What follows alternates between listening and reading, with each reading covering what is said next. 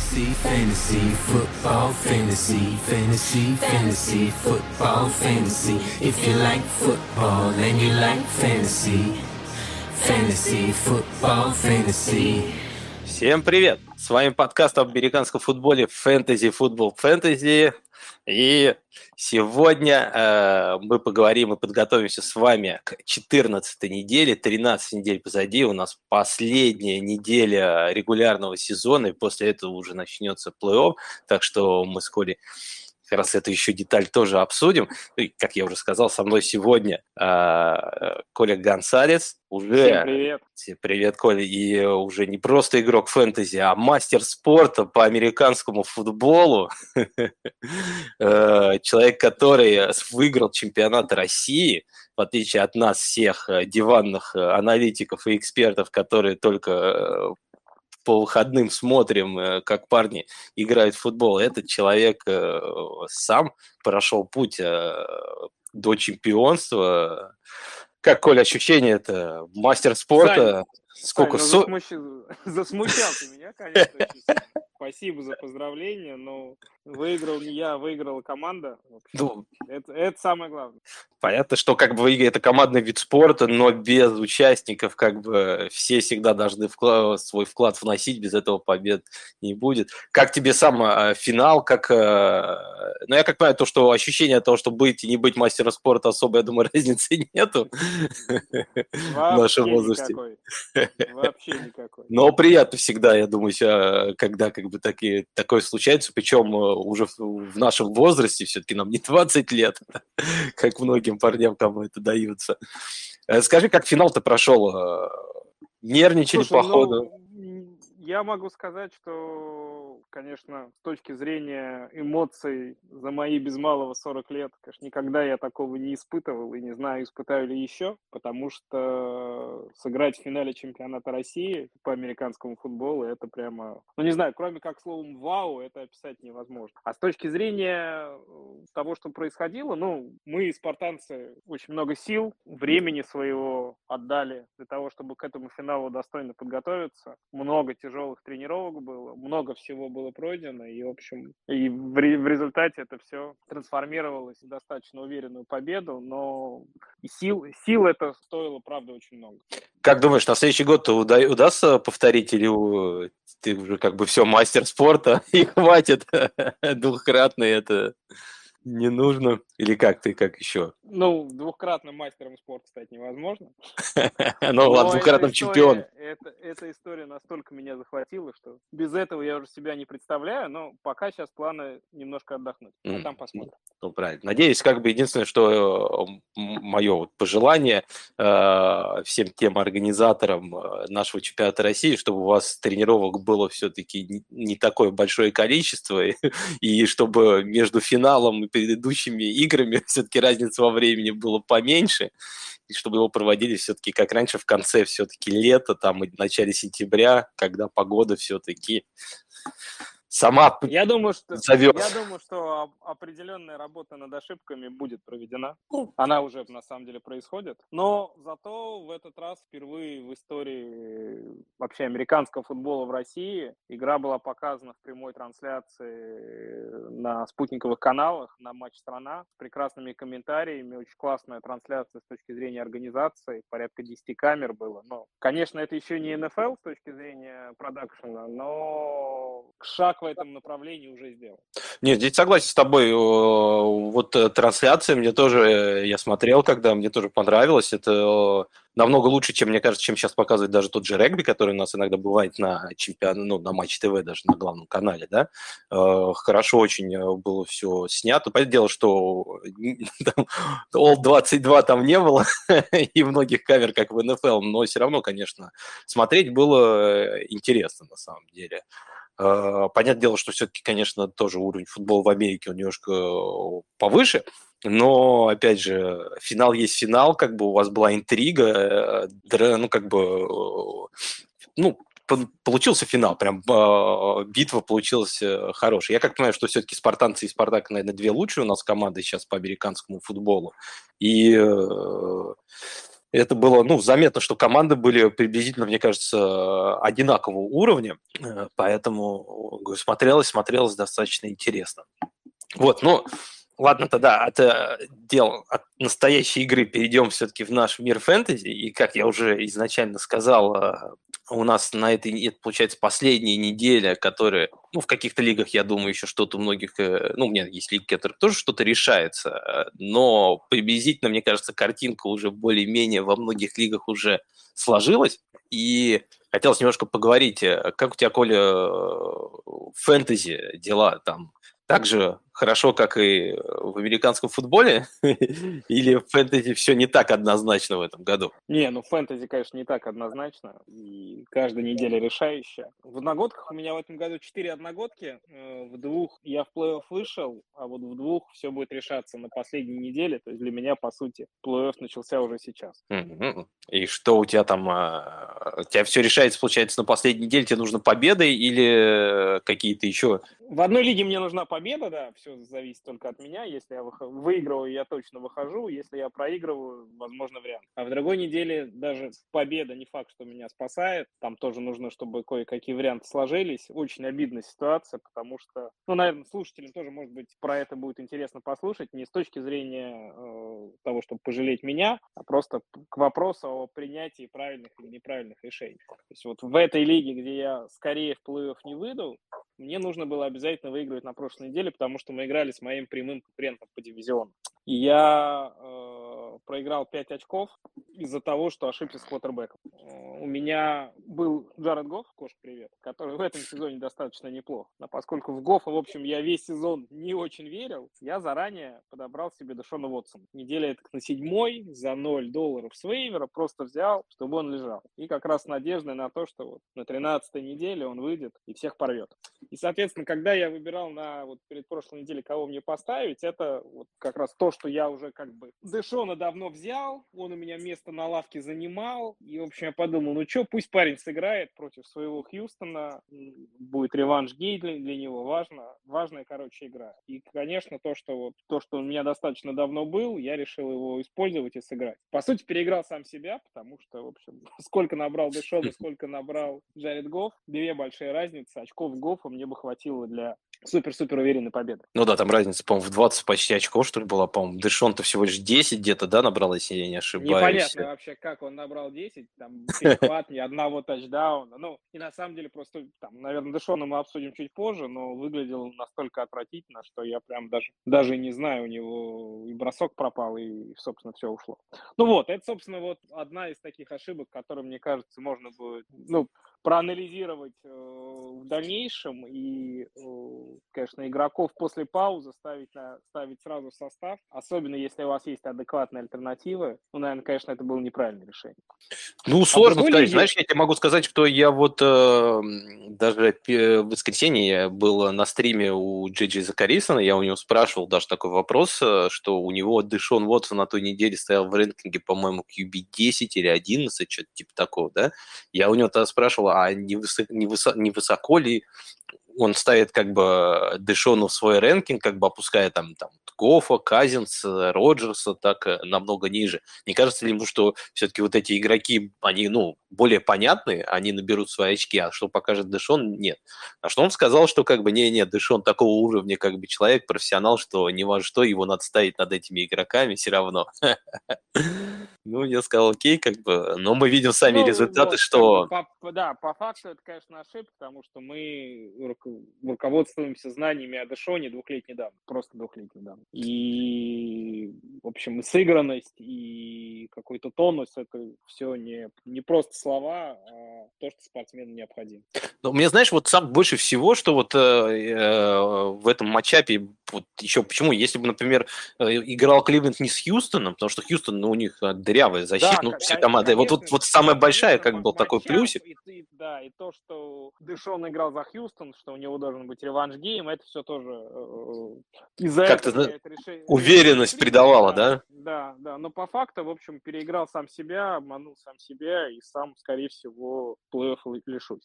Вот, а в другой лиге, в которой я тоже проиграл, в которой у меня, правда, до сих пор хороший шанс на плей-офф, все от меня зависит, но, тем не менее, чтобы на прошлой неделе я мог бы ситуацию решить, там чуть более сложная история у меня произошла, тоже, наверное, слушателям будет интересно. Я в этой лиге там, путем неплохого драфта и хорошей работы на ФА собрал эту систему. Систему, соответственно, там можно до трех раннеров в состав поставить. Я собрал целых пять раннеров, более-менее там, уровня РБ-1. У меня на раннерах Этиен, Кеннет Уолкер, Деандра Свифт, Тони Поллард и Пачека, который последние две недели хорош. И, соответственно, во-первых, у меня проблема с выбором стартового состава, потому что все эти пять раннеров более-менее одинаковые. Ну, то есть там кто-то чуть лучше, кто-то чуть хуже. Я уже там недели три назад тоже проиграл из-за того, что Полларда поставил, э, посадил на лавку, поставил Свифта. Поллард как раз это была первая игра, где он свои там 35 очков набрал. Мне этих очков не хватило для победы.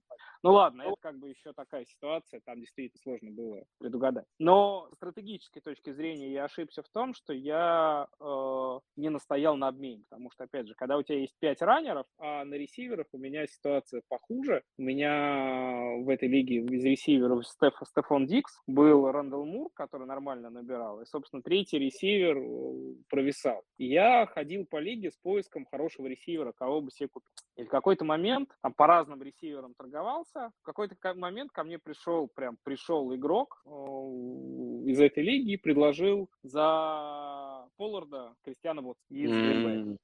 Это было две недели назад. То есть как раз уже Вотсон начал нормально набирать, но все, в общем, были подозрения, что это был флюк. И я на самом деле оценивал, я до сих пор оцениваю Полларда выше, чем Вотсон, и, собственно, предложение из-за этого я не принял. Но вот сейчас анализируя и понимая, что, как бы анализируя ситуацию, я понимаю, что, конечно, надо было мне соглашаться, даже если я считаю Вотсона хуже Полларда, просто потому что, опять же, ну, ты не поставишь три ранее состава. Да, как бы ты не хотел. Да, то есть можно было отдать более лучшего игрока, получить чуть хуже ресивера, но зато я бы себе, во-первых, я бы себе упростил жизнь с точки зрения выбора раннинбеков, что на самом деле тоже важно. Но а ты стартовый лайнап улучшил бы намного все-таки получил. бы стартовый лайнап. И опять же, там очков Вотсона этих мне на этой неделе тоже не хватило. Вот он в последнее я... время набирает нормально. Вотсона, да, Вотсона мы тоже обсудим. У меня по нему есть кое-какие все-таки до сих пор сомнения. Но, тем не менее, как бы, уж на VR3-то он железобетонно в любой Жень, да. играет. И, в общем, опять же, здесь, наверное, я как пожадничал. Хотя обмен, обмен по итогу для меня, для меня обмен был бы плюсовой, даже если бы я бы отдал более сильного игрока за менее сильного игрока. Вот так вот в двух лигах, э, пока у меня ситуация с плей подвешенная, но общем, все исключительно из-за того, что все мы совершаем ошибки.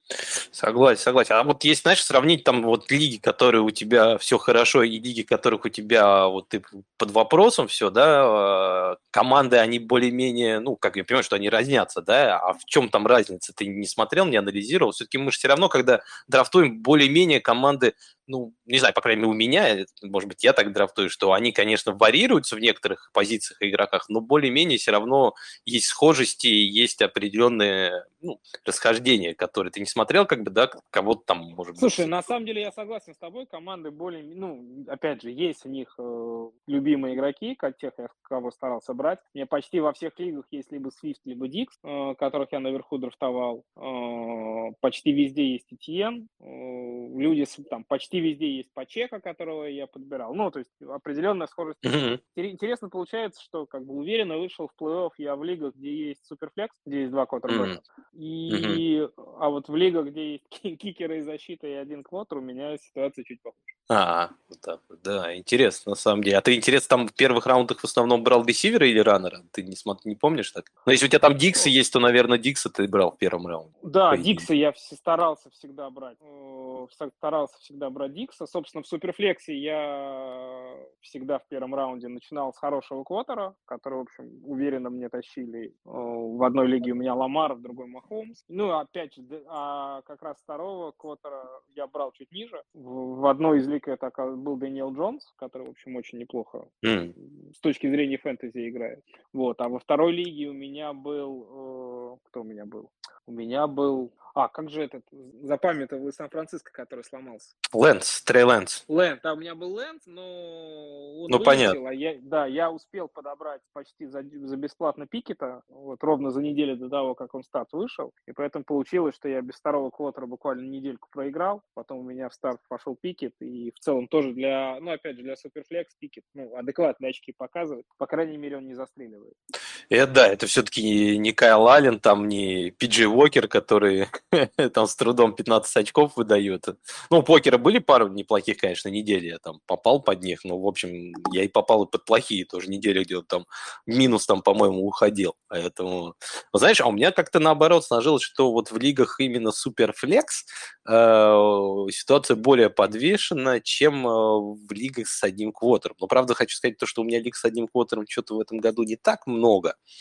Э, ну вот э, Суперфлекс лига, ну, мы где с тобой вместе играем Дранг Мастерс, да, вот там у нас Суперфлекс, у меня там все хорошо, но это в основном из-за того, что я, по-моему, угадал со всеми ресиверами, которых я набрал во всех раундах, у меня они все по выстреливанию как-то так получилось, ну, хорошо очень сложилось, плюс с раннерами более-менее как-то так нормально, там Баркли Пирс у меня всегда как бы наготове, Тайтенда, конечно, нету, ну и мне кажется, еще причина, почему у меня в Суперфлекс лигах чуть хуже получилось в этом году, потому что я почти везде очень высоко брал э, Кайлера. А Кайлер все-таки ну, как сказать так, ну, не то, что сезон проваливает, все равно, если посмотреть на его цифры, он там топ-7, по-моему, до сих пор еще квотер, он, э, ну, не прям там, знаешь, как бы э, куда-то улетел, но не, не та же ситуация, например, как с тем же Трей Лэнсом, которого вот некоторые брали, вот как ты брал, тоже достаточно высоко, который сломался, его нужно искать. Нет, Кайлер Мюррей играет каждую неделю, но сказать, что он делает разницу и и что он играет там на топ-5, потому что вот там есть и Джош Аллен, и еще там и э, Ламар, например, вот в которых лигах у меня есть Ламар, на самом деле, вот там как раз у меня все нормально. Вот где лиги в основном с Кайлером, они у меня что-то как-то все э, немного буксуют. И могу сказать, что я вот как раз в, у нас в Дранк-лиге, у меня хорошо очень получилось э, в этом сезоне, там до сих пор хай-скор, хоть не иду на первом месте. Э, в системе у меня, в принципе, все в порядке. Там э, я в плей-офф давно уже выхожу, хоть последние две игры проиграл. Что-то тоже перемудрил. Но здесь вот нормально. А вот в других лигах у меня там э, ситуации подвешены. У меня там, вот, например, в покерной лиге, где ты тоже играл. Ну, кстати, я как раз, по-моему, тебя и заменил в этой лиге.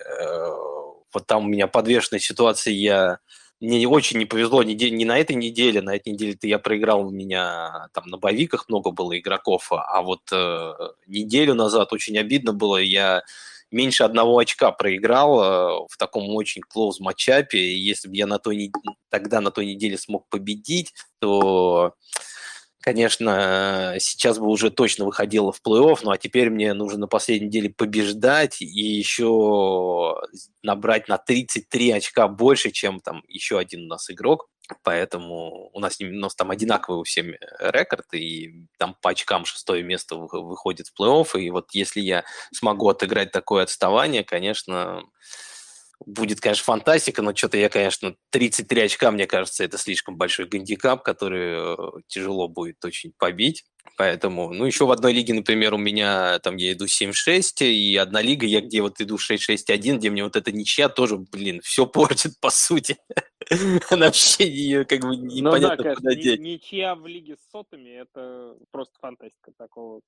Я никогда не видел и вряд ли скоро увижу. Да, причем, знаешь, это ничья, она ничего особо не дает. Это, по сути, тоже поражение. По сути, две команды с поражением. А, у нас это, это в великих иерархиях, и там не по очкам еще выходит, а по рекорду, и шестое место, и ну, если там не будет количества побед, то все как бы, то есть как бы это вот ничья, она по сути как два поражения мне и вот человеку, с кем я играл. Поэтому...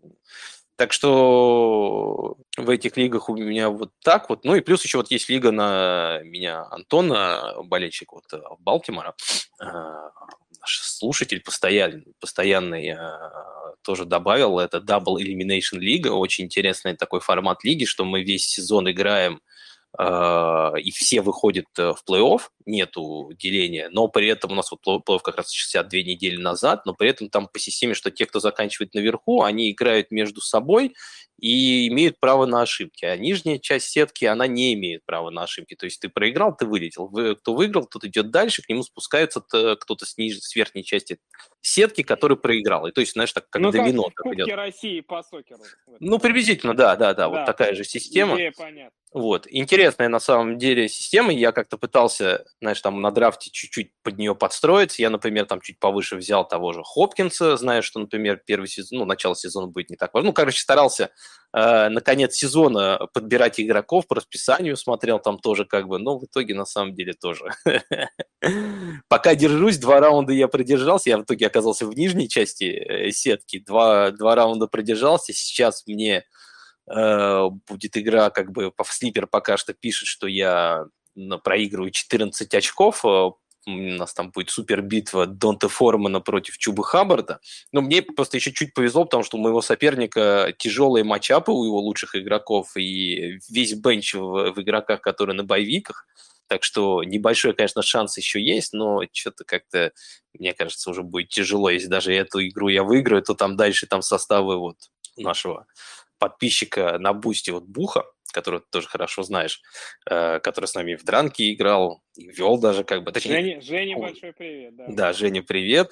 Вот, у него там э, мега какой-то монстрический, у него там и Хелдера какие-то монстрические составы, они обычно все время, весь сезон там набирали как бы на 15 очков больше, чем в среднем, чем все остальные, так что я думаю, с ними двумя будет там тяжело как бы справиться. Поэтому вот, э, в принципе, так. Ну и плюс что-то у меня в династиях в этом сезоне совсем все не пошло. Ну, кроме великих династий, где каким-то чудом я попал все-таки, по-моему, попадаю пока в плей-офф, хотя как бы не знаю, что я там буду делать, потому что состав у меня ну, я немножко не угадал, как бы, со, с, на драфте с игроками, ну, как не угадал, в принципе. Это все-таки династия, это не одногодка, там все может измениться, у меня состав молодой, Джавонте Уильямс, он поправится, поэтому я не, немножко не угадал с квотерами, я взял Филдса и Рассел Уилсона, и если э, с Филдсом я как раз угадал, то Рассел Уилсон, конечно, весь сезон меня отягощал своей игрой, по сути, э, у него, по-моему, матчей там, где он даже 20 очков набирал, почти не было. Поэтому, ну и как ты сам знаешь, как бы мы вместе играем в одном дивизионе, и ты, и я, мы в ВД достаточно много и долго играли, что в этой лиге без э, топовых квотеров, э, ну, почти, ну, тяжело очень, на самом деле, э, стать чемпионом. Невозможно, просто ну, невозможно это одна из ключевых таких позиций, где тебе нужно, наверное, чтобы у тебя два квотера выдали сезон, чтобы, ты, ну, чтобы они где-то в топ-10 были. Вот если они у тебя два квотера из топ-10, мне кажется, что ты почти наверняка станешь чемпионом ВТ, а если нет, то там, ну, тогда нужно прям overperformance. Э, вот когда я побеждал, по-моему, в ВД, у меня был Белл и Инграм, а это был сезон, когда Белл там э, больше всех, по-моему, вообще набрал из всех там ресиверов и раннеров очков, а Инграм был топ-3, ну, то есть они был один топ-1 и топ-3, по-моему, раннера на тот сезон.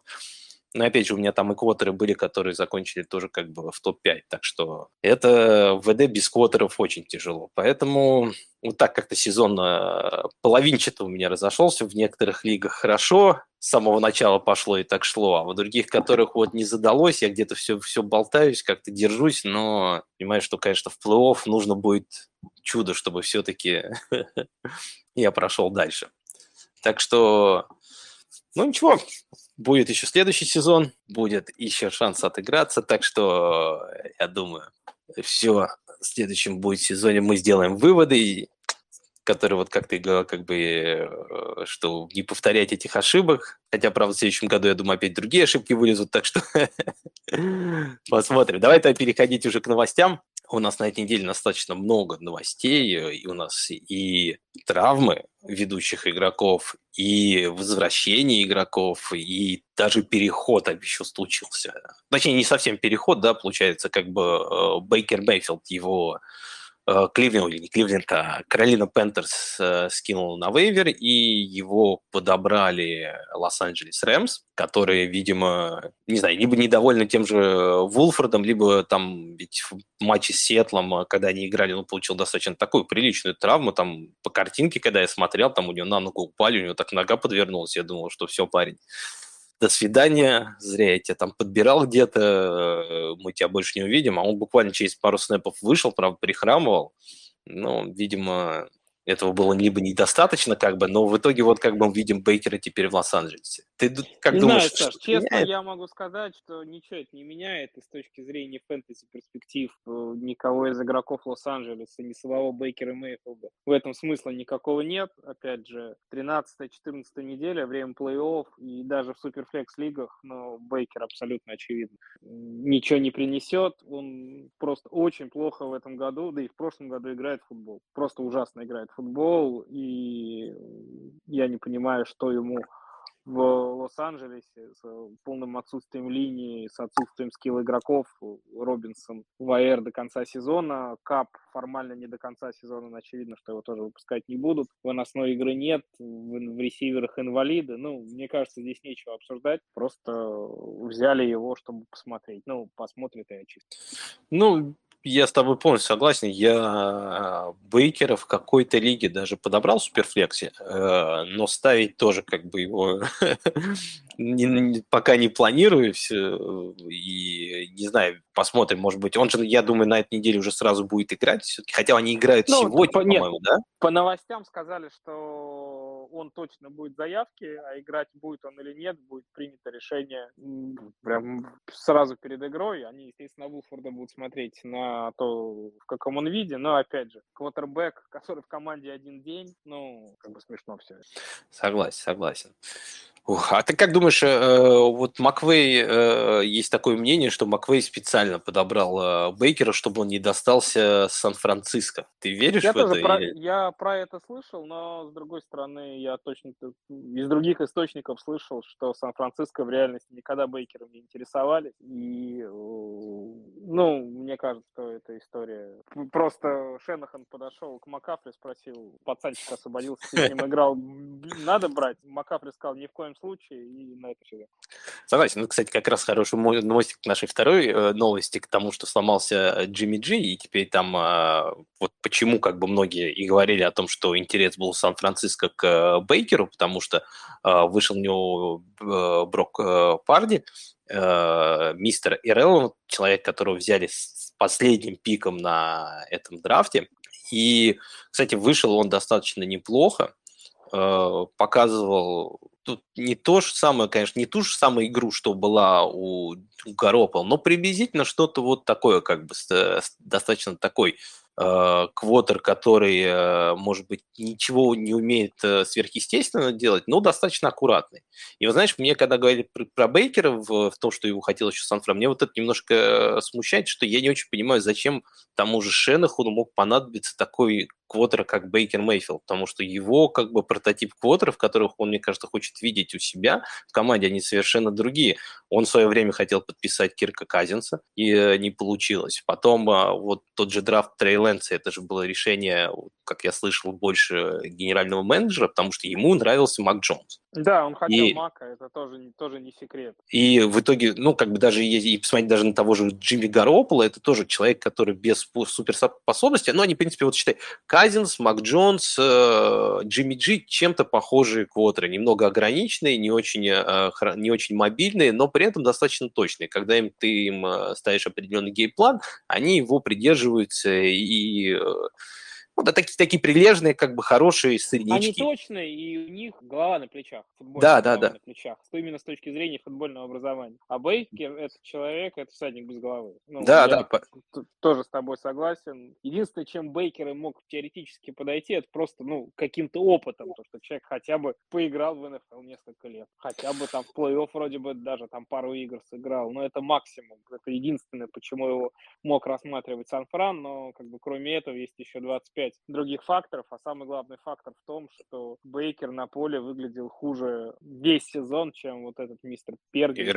А, да, да, да, Парди. Да. Пердью, да. Парди. Да, Перди, да, там, по-моему. Ну. Ну, а как... Дай бог, парень будет показывать хороший футбол, мы поймем, как правильно произносится его.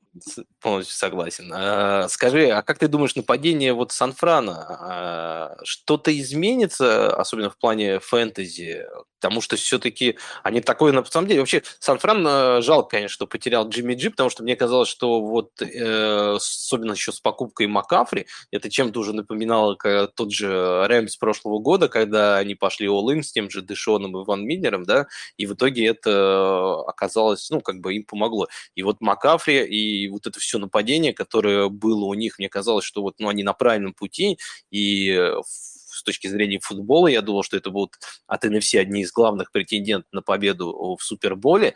Ну и с точки зрения фэнтези, мне казалось, это вот сейчас вот э, пойдет такая машина, где, в принципе, ну там 2-3 человека точно будут фэнтези прям набирать э, достаточно много. Если кто-то, конечно, будет вываливать, это значит просто у кого-то будут монстр-игры, как вот у Макафри тогда, помнишь, было с тремя тачдаунами, когда он бросил, занес и, и поймал один. И... То есть ну, такой сделал хитрик. Поэтому вот с приходом Брок Перди, как бы ты думаешь, э, объем чуть-чуть станет меньше, или все-таки они смогут так же эффективно дальше играть, и, может быть, даже они не заметят потерю Джимми Джи? Не, ну, конечно, они заметят потерю Джимми Джи, потому что, опять же, Пердию вышел вроде бы неплохо, два тачдауна у него было. Ну, понятно, что все это на адреналине. Самое главное на эффекте неожиданности. Никто про него не знал, не думал, не гадал. Защита была не готова, что себя обставляет он, опять же, никто не понимал. Но и все равно защита чуть-чуть по-другому играет, когда перед ними там, не стартовый котер, а какой-то непонятный чувак. Ну, я думаю, что психологический фактор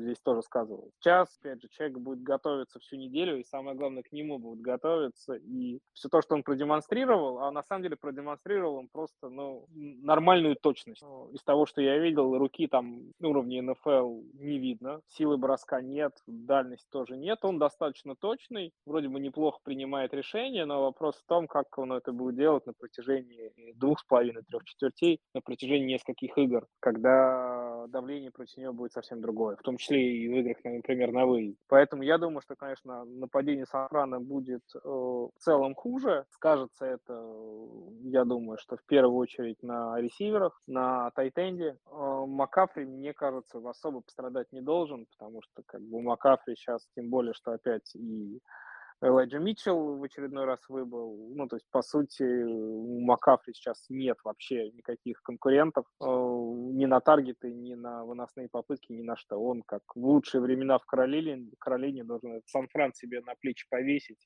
и повести. Согласен. А, Я вот думаю, даже, знаешь, у, зрения, Макафри да, будет даже boost. Ловли, конечно. Но даже с точки зрения там, приемов, э, кто лучший друг ограниченного квотербека? Check, checkdown. Checkdown, да.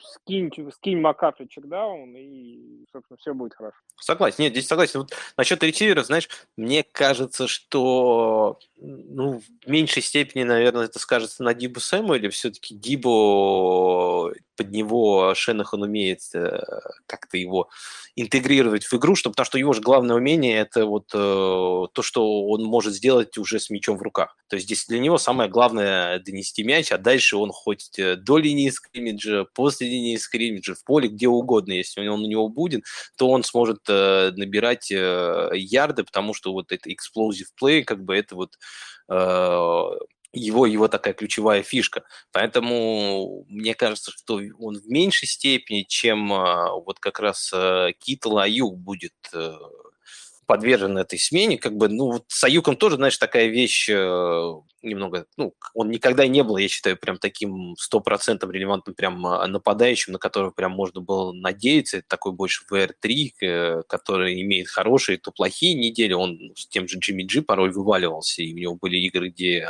он почти ничего не набирал, и, ну, здесь, конечно, да, у него upside будет еще ниже. А вот как раз игрок, который меньше всего, мне кажется, вот, э, вот очень больше всего я жду, опасаюсь вот за его будущее, это Джордж Китл.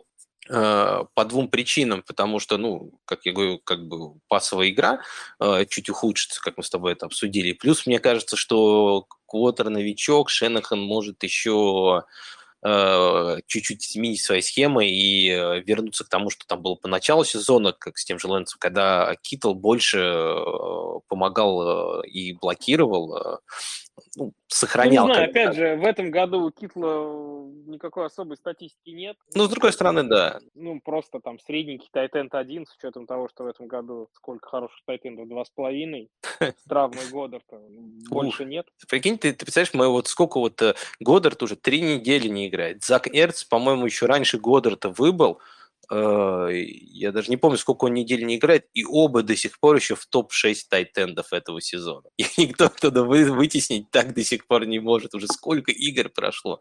Я, когда записывал Вейвер подкаст, говорил о том, что на этой неделе с тайтендами, ну, тяжело, как бы, потому что самое главное, что на прошлой неделе всего лишь 5 тайтендов набрали больше 10 очков. И всего лишь 8 э, тайтендов, 7, 7 тайтендов набрали больше 8 очков. То есть, как бы, ну, тайтенды в этом году, конечно, совершенно не радуют, поэтому с ними будет тяжело. И Китл как раз один из э, этих э, тайтендов, который, по сути, сезон проводит достаточно средний и но вот как я с тобой согласен, что на него, я думаю, все, кто даже брали его высоко, уже давным-давно не надеются, а просто ставят, ну и смотрят уже, что набрал, то набрал, как бы, по сути. Понятно, давай тогда перейдем к другому к контендеру, э, только уже из AFC, команде из Балтимора, которая потеряла Ламара тоже своего стартового квотера. Э, у него проблемы с коленом, да, по-моему, у него PLC, если я не ошибаюсь. Боковая связка колена. Боковая связка, да. Это неприятное такое повреждение. Я как понимаю, что если Балтимор все-таки попадет в плей-офф, э, то он, скорее всего, вернется туда, потому что ну, это как бы не такая серьезная, по-моему, травма, как бы как у Garoppolo, которому говорят, что через 7-8 недель он, может быть, вернется. Про Ламара я слышал больше там что-то в районе трех недель он пропустит. Э, но, честно говоря, без Ламара, мне кажется, мы можем увидеть то же самое, что было с Балтимором в конце прошлого года, когда все было в их руках, и они в итоге не смогли обыграть Питтсбург два раза, и что, и поэтому пролетели мимо плей-офф, и все нападение, по сути, тот же Тайлер Хентли, как бы у многих может быть воспоминания лишь его игры с Гринбэем, когда он выдал классный матч, там набрал кучу тачдаунов, набрал много очков, был э, очень полезным в фэнтези, но потом все оставшиеся игры он больше 10 очков, по-моему, не набирал. И э, с учетом того, что в Балтиморе еще Бейтман травмировался, у них, э, кроме Эндрюса, там кто там, Демаркус Робинсон, по-моему, если не ошибаюсь, главный их ресивер, и да не, ну что, опять я... же, слишком много, мне кажется, Сань, делаешь подводки к э, слабому нападению Балтимора в этом году. По факту оно слабое, оно было неплохим первые недель шесть. Э, с тех пор, собственно, ничем они, ну, конечно, немножко лучше Денвера, но, на мой взгляд, не сильно лучше. И история с Ламаром, интересно, кстати, тем, что Ламар-то без контракта, он большой контракт продлевать, э, подписывать перед началом сезона отказался, поставил на себя. И, в общем, ну, конечно, свои деньги он все равно получит, пример Прескота перед глазами, но тем не менее этим сезоном он явно свои котировки не улучшил, а скорее, мне кажется, ухудшил, потому что Балтимор выглядит в нападении слабо, э, понятно, что и травма линии сказалась, и отсутствие меняемых ресиверов тоже сказалось, но как бы тем не менее у Балтимора слабое нападение, и единственное, что там было, это Ламар, который чего-то набирал ногами, а сейчас без этого, ну, как бы, опять же, Хантли мы его видели в прошлом году, это такая э, копия Ламара с Алиэкспресса. Вроде черненький, вроде бежит, но как бы по факту нет. Да, да. Ты ни очков не набирает фэнтези, да.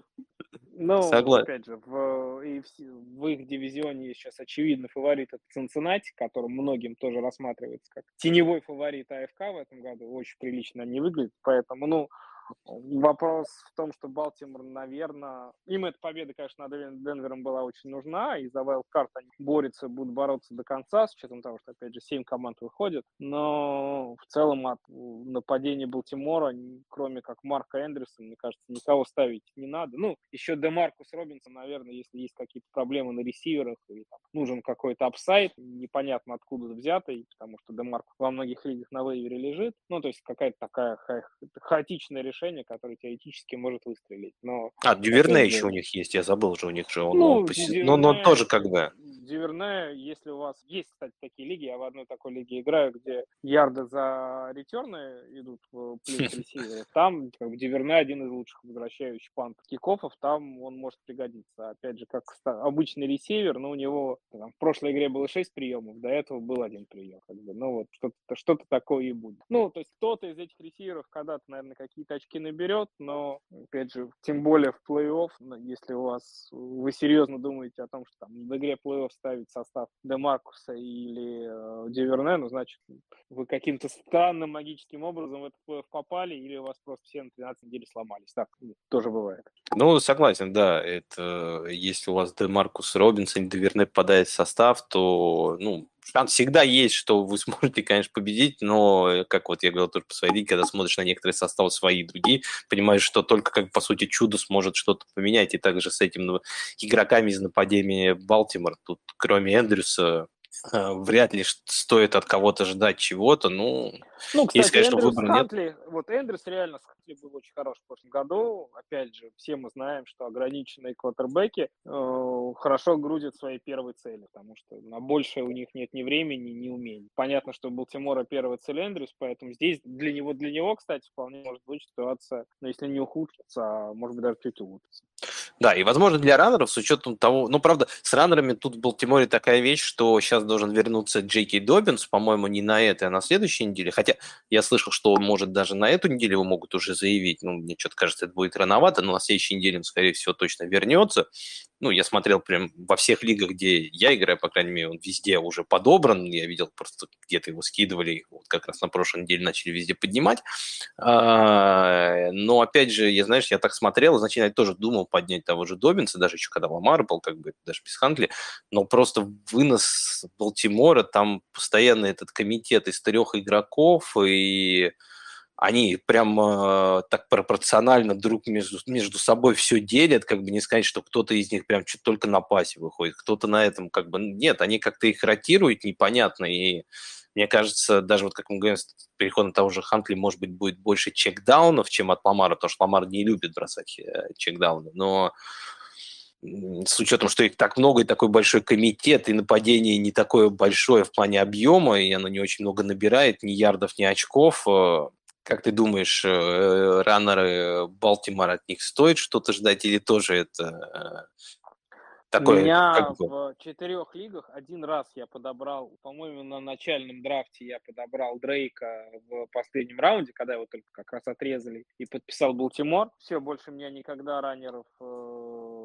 Балтимора ни в одной лиге не было, просто по тем причинам, которые ты описал комитеты ну, слабого нападения, в котором еще на раннеров не пасуют, ну как бы зачем тебе это надо?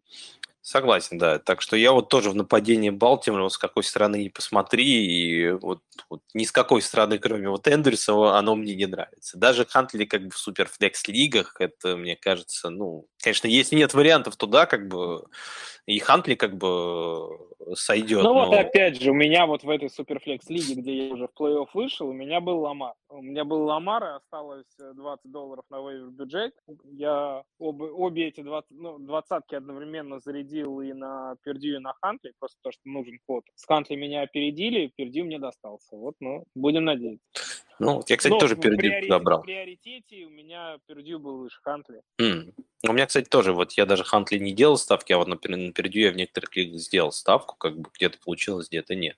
Ладно, давай тогда перейдем еще к другой э, серьезной травме, которая случилась на этой неделе. Это э, травма одного, может быть, из лучших новичков этого сезона, это Кента Уокера третьего из Сиэтла. Э, человек, который э, показывает очень хороший футбол, прям я даже не ждал, что прям настолько хорошо будет, но надо не забывать, как бы еще, что и Сиэтл показывает тоже хороший футбол, то есть они как бы вот так вот сошлись очень хорошо, как бы их траектории э, вдвоем, поэтому, мне кажется, он прям выдал такой хороший продакшн.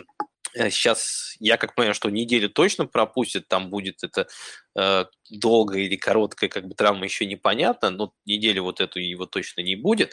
Э, как ты думаешь, стоит связываться с бэкфилдом Сиэтла или это тоже гиблое дело такое же, как и Балтимор и...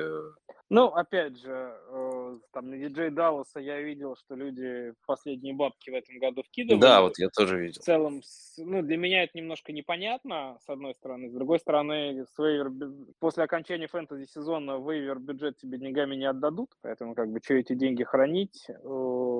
История здесь следующая. Во-первых, у Волкера травма фу -фу -фу, не очень серьезная, у него растяжение лодыжки, но не high ankle sprain, которого, после которого раненбеки, в общем, теряют сильно в продуктивности, а просто небольшое повреждение внизу. И как бы не факт, что он даже на этой неделе еще не сыграет, как бы он еще не, не окончательно статус аут. Есть вопрос. Во-вторых, я думаю, что с э, травмой Уокера там будет, опять же, любимый сиэтловский комитет. Да, вроде бы Диджей Даллас там смотрится скорее лидером, но с точки зрения таланта э, этот игрок, в общем, особо ничего из себя не представляет. Волкер хорошо набирал, много набирал, потому что он супер крутой раннер. Там не то, что у Сиэтла там какая-то потрясающая линия, да, которая коридоры делает такие, что кто угодно там может пробежать. Нет, там как бы Волкер на своем, на своем умении, на своей вот этой невероятной взрывной скорости, собственно, это все результативности показывает. Поэтому, ну, если Волкера не будет, да, конечно же, Даллас как, как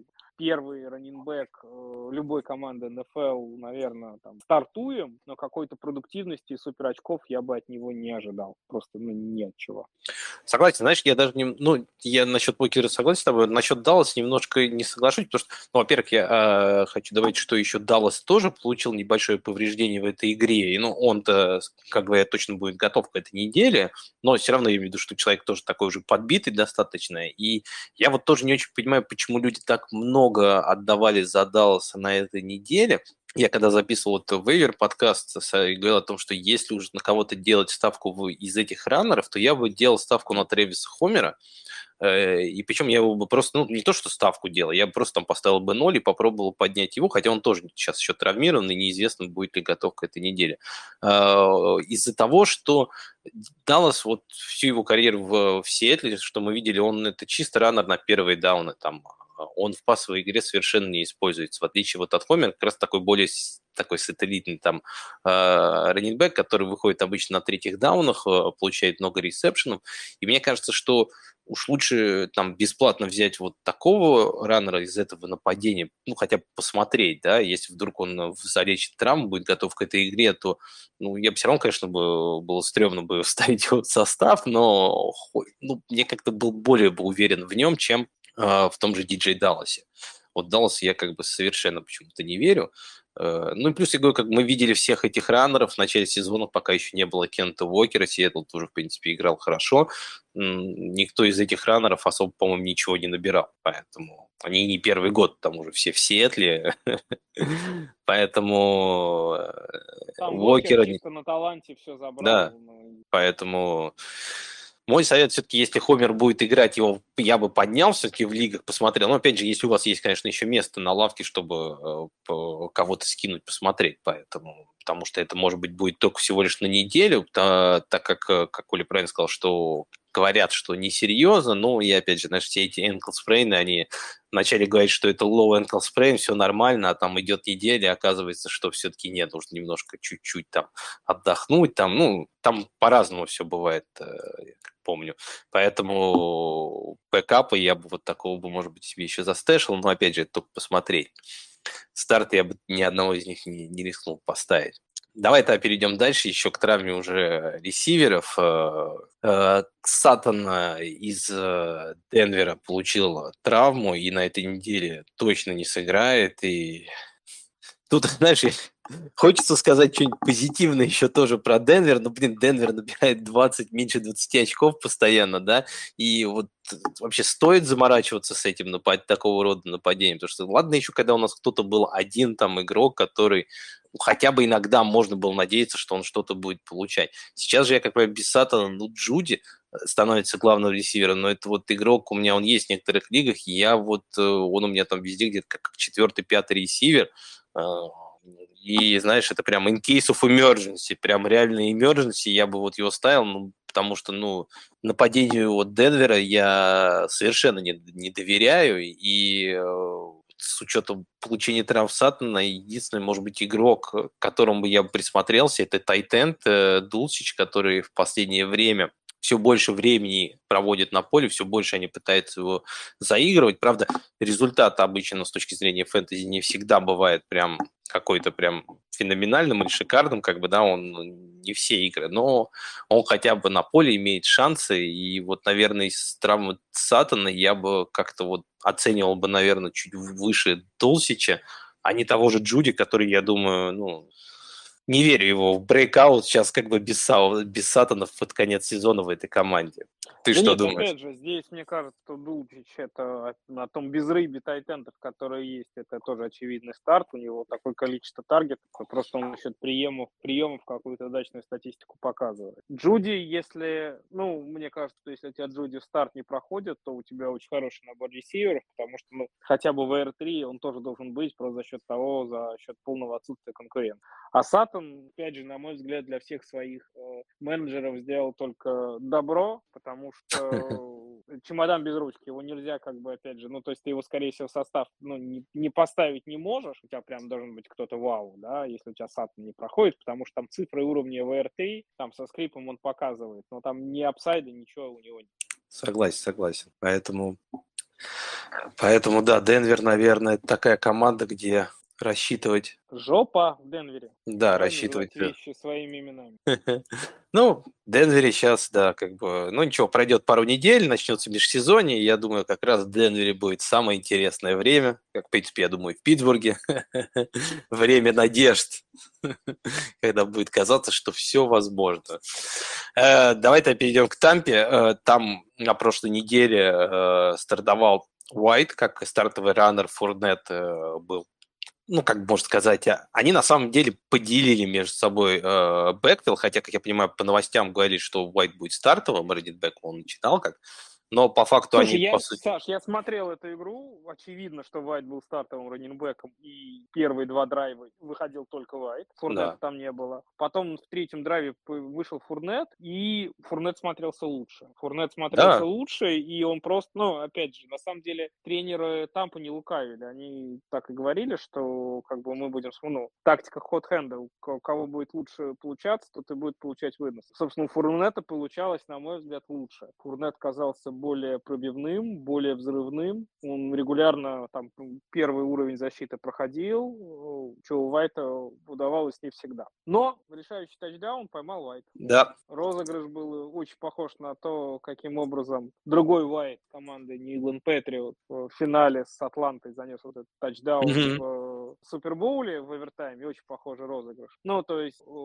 за три секунды до конца матча Брейди рискует давать мяч передач в руки новичку, новичок его не подводит. Поэтому я думаю, что если говорить про будущее, про там, 14 следующей недели, Оба эти раненбека, и Вайт, и Фурнет стартабельны, по крайней мере, за счет того, что у Брейди штук 10 передач на раненбеков э, за игру да отдаст. Я думаю, что и Вайт, и Фурнет по половинке это все э, съедят, то есть по 5-6 приемов за игру, и тот, и другой вам обеспечит, это уже достаточно неплохой пол, а потолок, ну, зависит от тачдауна. Знаешь, Правда, против кого там поиграет? Да, да, я вот, собственно, к этому и веду, что на этой неделе у них очень плохой э, матчап, они играют с Сан-Франом. Но, опять же, если у вас есть возможность, у вас есть там какой-то, какие-то другие еще более лучшие раннеры, и вы Вайта с Фурнетом из-за матчапа не поставите, у вас хороший команда. Нет, знаешь, вот мне знаешь, больше интересно, вот у меня даже в одной деньги есть и тот, и другой. И вот я, у меня вот дилемма такая, то, что я думаю, как у многих вот людей, которых был Фурнет, они подбирали того же Уайта, да, что теперь делать, э, кого из них э, ставить в старт? Фурнета или Уайта? Потому что вот даже вот э, перед понедельничной игрой я вот тоже сидел и думал до последнего. Я вначале поставил Уайта, потому что с Фурнетом еще было непонятно, он будет, не будет играть. Там перед игрой сказали, что он полностью здоров. я вот тогда задумался, не поменять ли Фурнета мне на Уайта. В итоге думал, думал, оставил все-таки Уайта, и, ну, по факту, оказывается, я сделал правильное решение. Правда, на самом деле разница между ними там не такая была, как бы уж феноменальная, по-моему, 4 или 5 очков Уайт больше ну, набрал, чем Фурнет. решилось последним тачдауном. Да, который решил еще к тому же последний тачдаун. Если бы его не было, то наоборот, тогда бы Фурнет набрал бы больше, чем, э, чем White. Я просто сейчас хочу посмотреть, э, сколько точно получилось. У White было 13,9 очков, а у Фурнета 11,1. Но это half PPR вот у меня был. Ну, ну то есть даже да, 2 очка. Так и есть. Но опять же, вот я просто статистику смотрю, вот даже это и зрительно казалось, и на цифрах это очевидно. У Вайта 9 попыток выноса 28 ярдов, ну, то есть в целом слабо, да, это меньше 4 ярдов за попытку. У Фурнета 10 попыток выноса 49 ярдов, это там 4,9 ярда за попытку, это уже совсем другие цифры. По приемам, вот у 6 приемов у Фурнета, 6 приемов у Вайта. Ну, там приблизительно одинаковые, 32-40. Да, ну... там все решил, все решил тачдаун. Все решил тачдаун. Но, видишь, в пользу Вайта говорит то, что в решающий момент матча, в самый важный розыгрыш, возможно, для как бы Тампы розыгрыш сезона, хотя, конечно, в плей они все равно выйдут, уж слишком слабый дивизион, но, тем не менее, эту игру они как бы со своим конкурентом прямым дома брать были обязаны. И за три секунды до конца в решающем плей играет не Фурнет, а Вайт. Ну, все-таки, наверное... А там, по-моему, они смениться, не по-моему, просто Вайт начал, по-моему, драйв, а там он достаточно такой сжатый был по времени, они же, у них было очень маленькое количество ну, времени. Какая, кажется, какая, них... Ну, опять же, он начал драйв. Я, я, я знаю, я имею в виду, что, ну, повезло просто, что он тогда оказался в этом моменте на поле. Я думаю, что в другой игре также может оказаться и Фурнет на поле вместо Уайта. Ну, не знаю, я говорю, как бы вот для меня вот это сейчас на самом деле такая дилемма, я думаю, тоже для многих, для многих, у кого есть оба этих раннера, я вот предпочитаю на нее смотреть, как, что они оба, знаешь, такие, как RB3. То есть, в принципе, я считаю, что если вы играете там в лигах э, с несколькими флекс-позициями, да, там, например, там, с двумя там э, флекс-позициями, то, в принципе, есть вариант ставить одного и другого. Как ты думаешь? Или это перебор сейчас? Для такой, ну, такого нападения Тампа? Мне кажется, перебор. Мне кажется, перебор. Но, опять же, против Сан-Франа. Ну, против Сан-Франа согласен. Здесь можно подумать. Но при хорошем матчапе, вот у кого просто хочу посмотреть сейчас с Тампы как бы дальше игры, у них дальше же еще будет, э, у них, по-моему, сейчас вот две сложные. У них Цинциннати, Аризона и Каролина. Очень хорошее расписание на плей.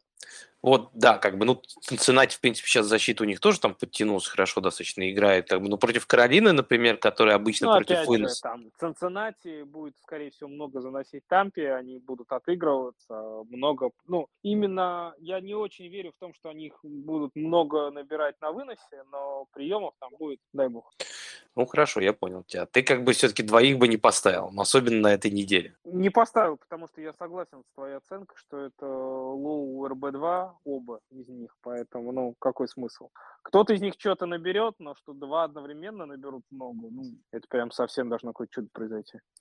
Ну, согласен, да. Так, давай тогда еще поговорим о последних э, травмах, э, последней травме этой недели. Это травма Трейлона Беркса. Ну, я думаю, здесь достаточно коротко можно будет сказать, что Бёркс ушел, как бы, да, и солнце, фэнтези солнце над, вместе, вместе с солнцем, как бы, над Теннесси, потому что дальше, как бы, кого-то выбирать из этого нападения. У нас какой-то получается прям, знаешь, такой грустный подкаст, э, что куда ни посмотри после какой новости, что все, извините, поезд уехал, э, одни клоуны лишь остались во всех командах, Честно говоря, которые мы для меня э, одно из открытий этого сезона. Просто вспомни, какая критика на него обрушивалась в лагере, что у него там астма, что он не готов тренироваться, что как бы вообще ничего из себя не представляет, игрок не уровня НФЛ и так далее, и так далее. А парень просто с каждой игрой сезона прибавляет и прибавляет. Уже очевидно, что он сейчас с отрывом лучший э, ресивер э, в Титанах. И, собственно, травму, которую он получил, поймал сумасшедший мяч в энзоне. Да. Э, сейфти прилетел ему шлемом в голову. Он, несмотря на какой ну, страшно, хит выглядел страшно, он удержал этот мяч. Шесть очков своей команде принес. Ну, да, наверное, на этой неделе он просто не успеет протокол пройти, потому что там, ну, сотрясение... Ужесточили сейчас еще все эти протоколы. По-моему, они все всегда неделю пропускают обычно вот после таких жестких столкновений. Ну, то есть можно выйти на следующей неделе, в том случае, если не было сотрясения, ты с подозрением на сотрясение выбыл. А там, ну, сотрясение гадалки не ходи. Поэтому, ну, эту недельку он пропустит. Но вообще мне кажется, что Беркс вот, наверное, в тройке, вот если посмотреть просто на ресиверов этого драфта, есть Гаррет Вилсон, есть Алава, есть Бёрд. Вот эти трое мне нравятся больше всего. Ну, достаточно Бёрд, спорно. Бёрд... Кристиан Уотсон бы с тобой поспорил бы насчет Ой, этого. Обсудим, обсудим Уотсона дальше, но Бёрдс для меня прямо с положительной точки зрения over expectation. Ну, в чем-то я с тобой соглашусь. Мне кажется, знаешь, еще критика Бёркс в начале, в межсезонье очень еще сильно э, была связана с тем, э, что затеял, э, как я понимаю, даже не тренерский штаб, а именно руководство выше, там, генменеджеры и кто-то еще, может быть, там владелец или кто-то, я не знаю, просто по какой причине они все-таки решили двигаться с AJ Брауна, и хоть Бёрдс неплохой игрок, но Просто вот это, мне кажется, еще, знаешь, откладывал отпечаток, что команда решила как бы э, отпустить Эйджей Брауна ради вот э, кота в мешке. Э, кот оказался, в принципе, неплохим, ну, это не проблема кота. Да, да, не, я с тобой полностью согласен, это не его проблема. Э, и, как мы знаем, говорят, то, что как бы не все ресиверы могут, даже тот же Джастин Джефферсон, если смотрим, он не с первой недели в НФЛ сразу себя показал, ему нужно было там первые 5-6 недель, чтобы себя проявить. Берксу потребовалось, конечно, чуть больше времени, но надо забывать, что он попал в нападение, которое строится в основном через вынос, которые, ну, мне кажется, все-таки с точки зрения нападения брать оно хуже, чем у Миннесоты.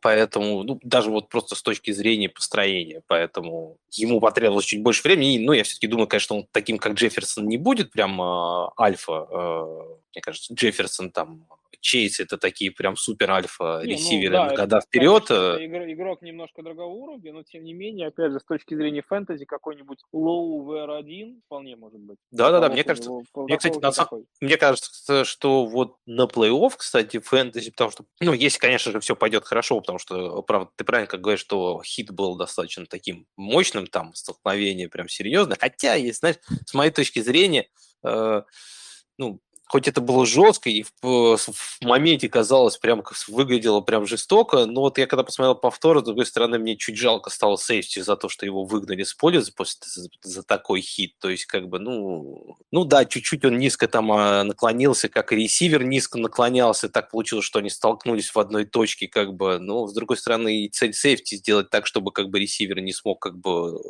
удержать мяч и его выронить, а для этого все-таки нужен импакт. Поэтому, ну, не знаю, мне показалось, что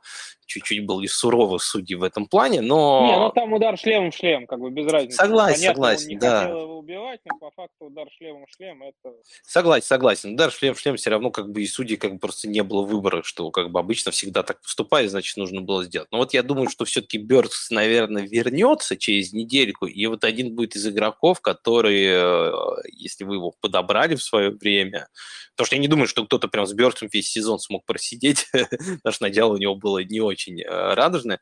Все, кто его подобрали, у кого он сейчас будет в команде, это будет хороший такой boost на плей-офф и как минимум, как бы в топ-3, как бы ресивера он должен всегда прям, ну, имею в виду WR3 он точно должен будет вас попадать. И э, это хороший достаточно. Ну, чтобы такое, что, что-то позитивное все-таки сказать из того, что из нашего подкаста.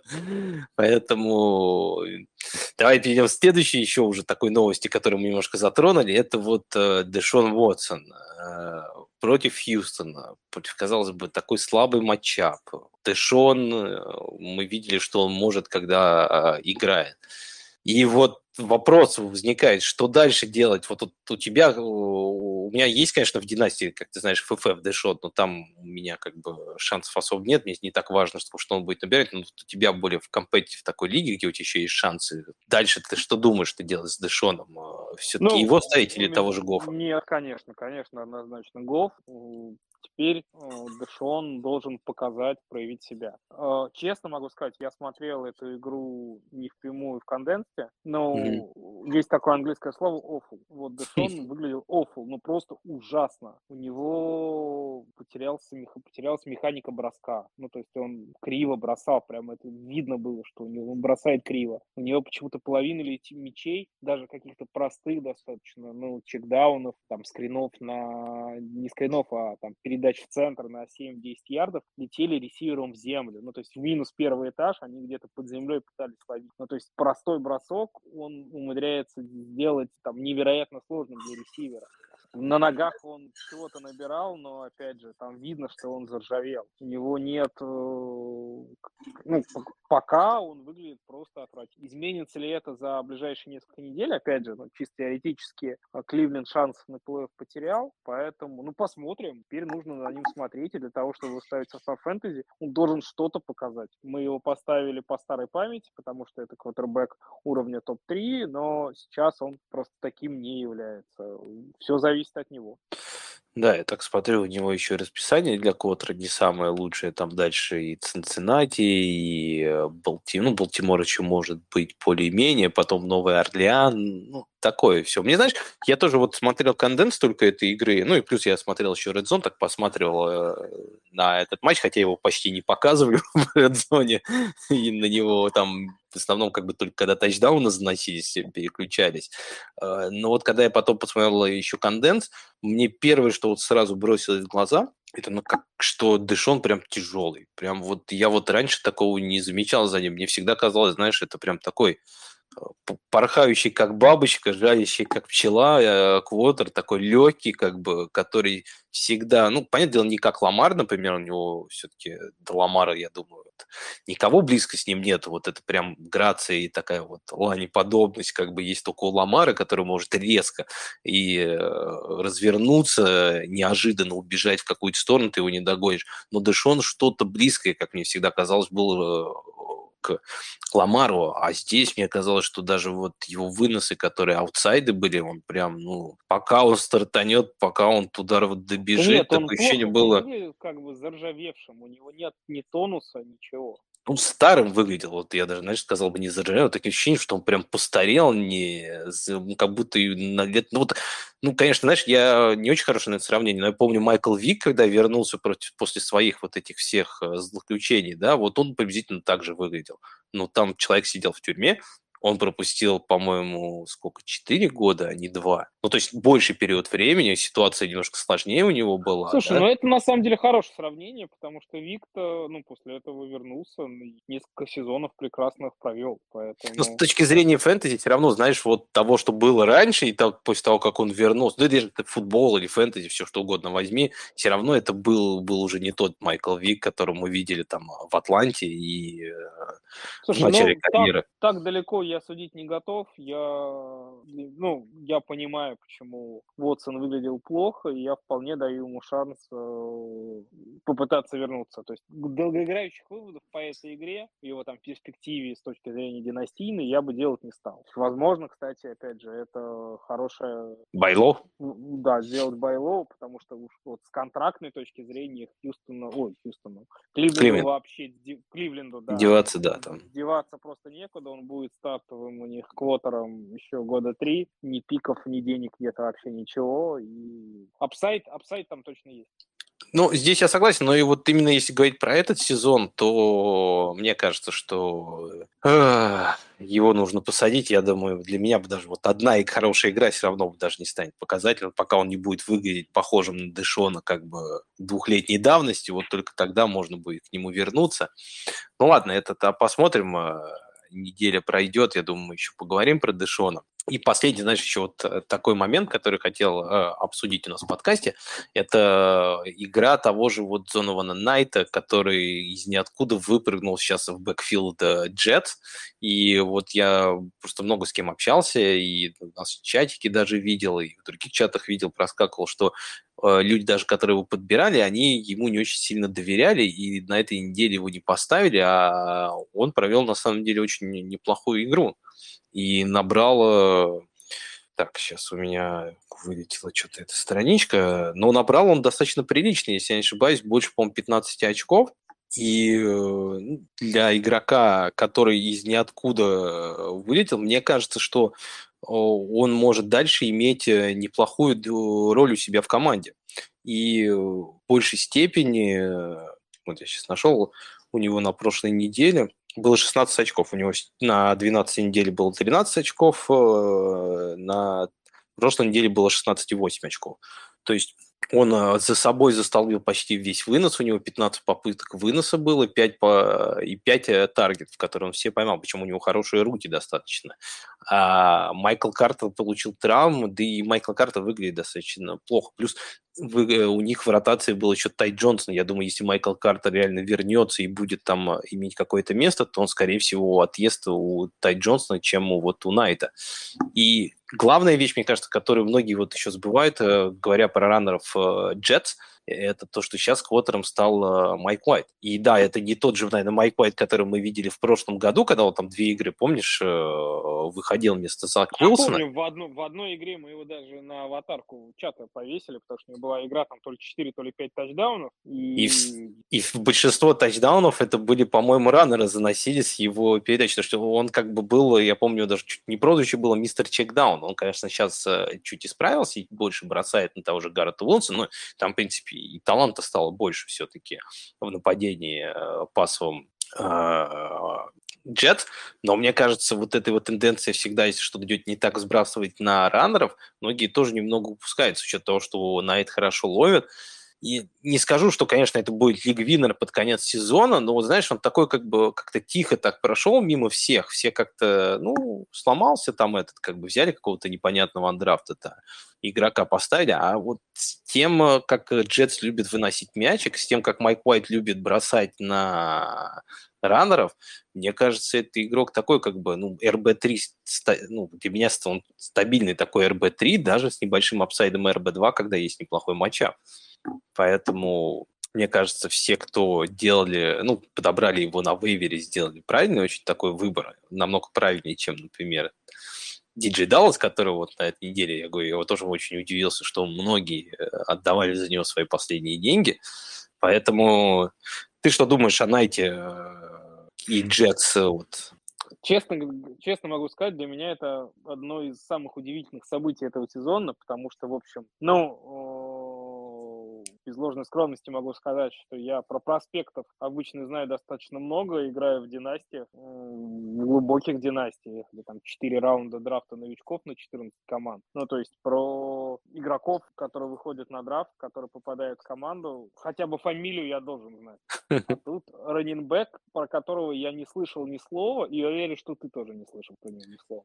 Потому что реально парень взялся просто из ниоткуда. Вот как из космоса какой-то. Раз прилетел чувак, там не атлетизма, как бы, ну, не за что зацепиться. А две игры действительно набирает. Поэтому, ну, правда мне сказать нечего, кроме того, что если он у вас в команде есть, ну, ставьте его, ставьте, и, возможно, вам повезло.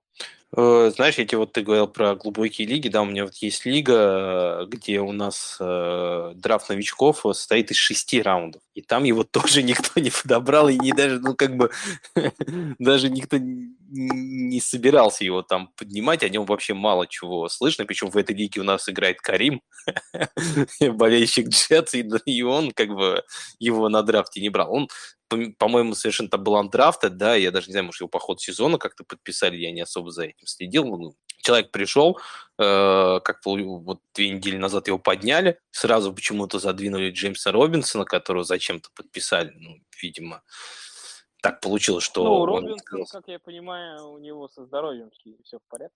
Думаешь, ну, возможно, да, может быть, это связано еще со здоровьем, там на следующий год что-то изменится. Хотя, думаю, на следующий год там будет Брис Холл, потому что, мне кажется, если не травма, то они с Уокером бы точно как бы были два лучших, наверное, Слушай, я вот игрока. сейчас, с другой стороны, прямо открыл один сайтик, у него там с полным отсутствием атлетизма, это я тоже погорячился, погорячился у него agility score 89 девятый перцентиль. О, лучше него нормально. только 1, 11% раненбэк.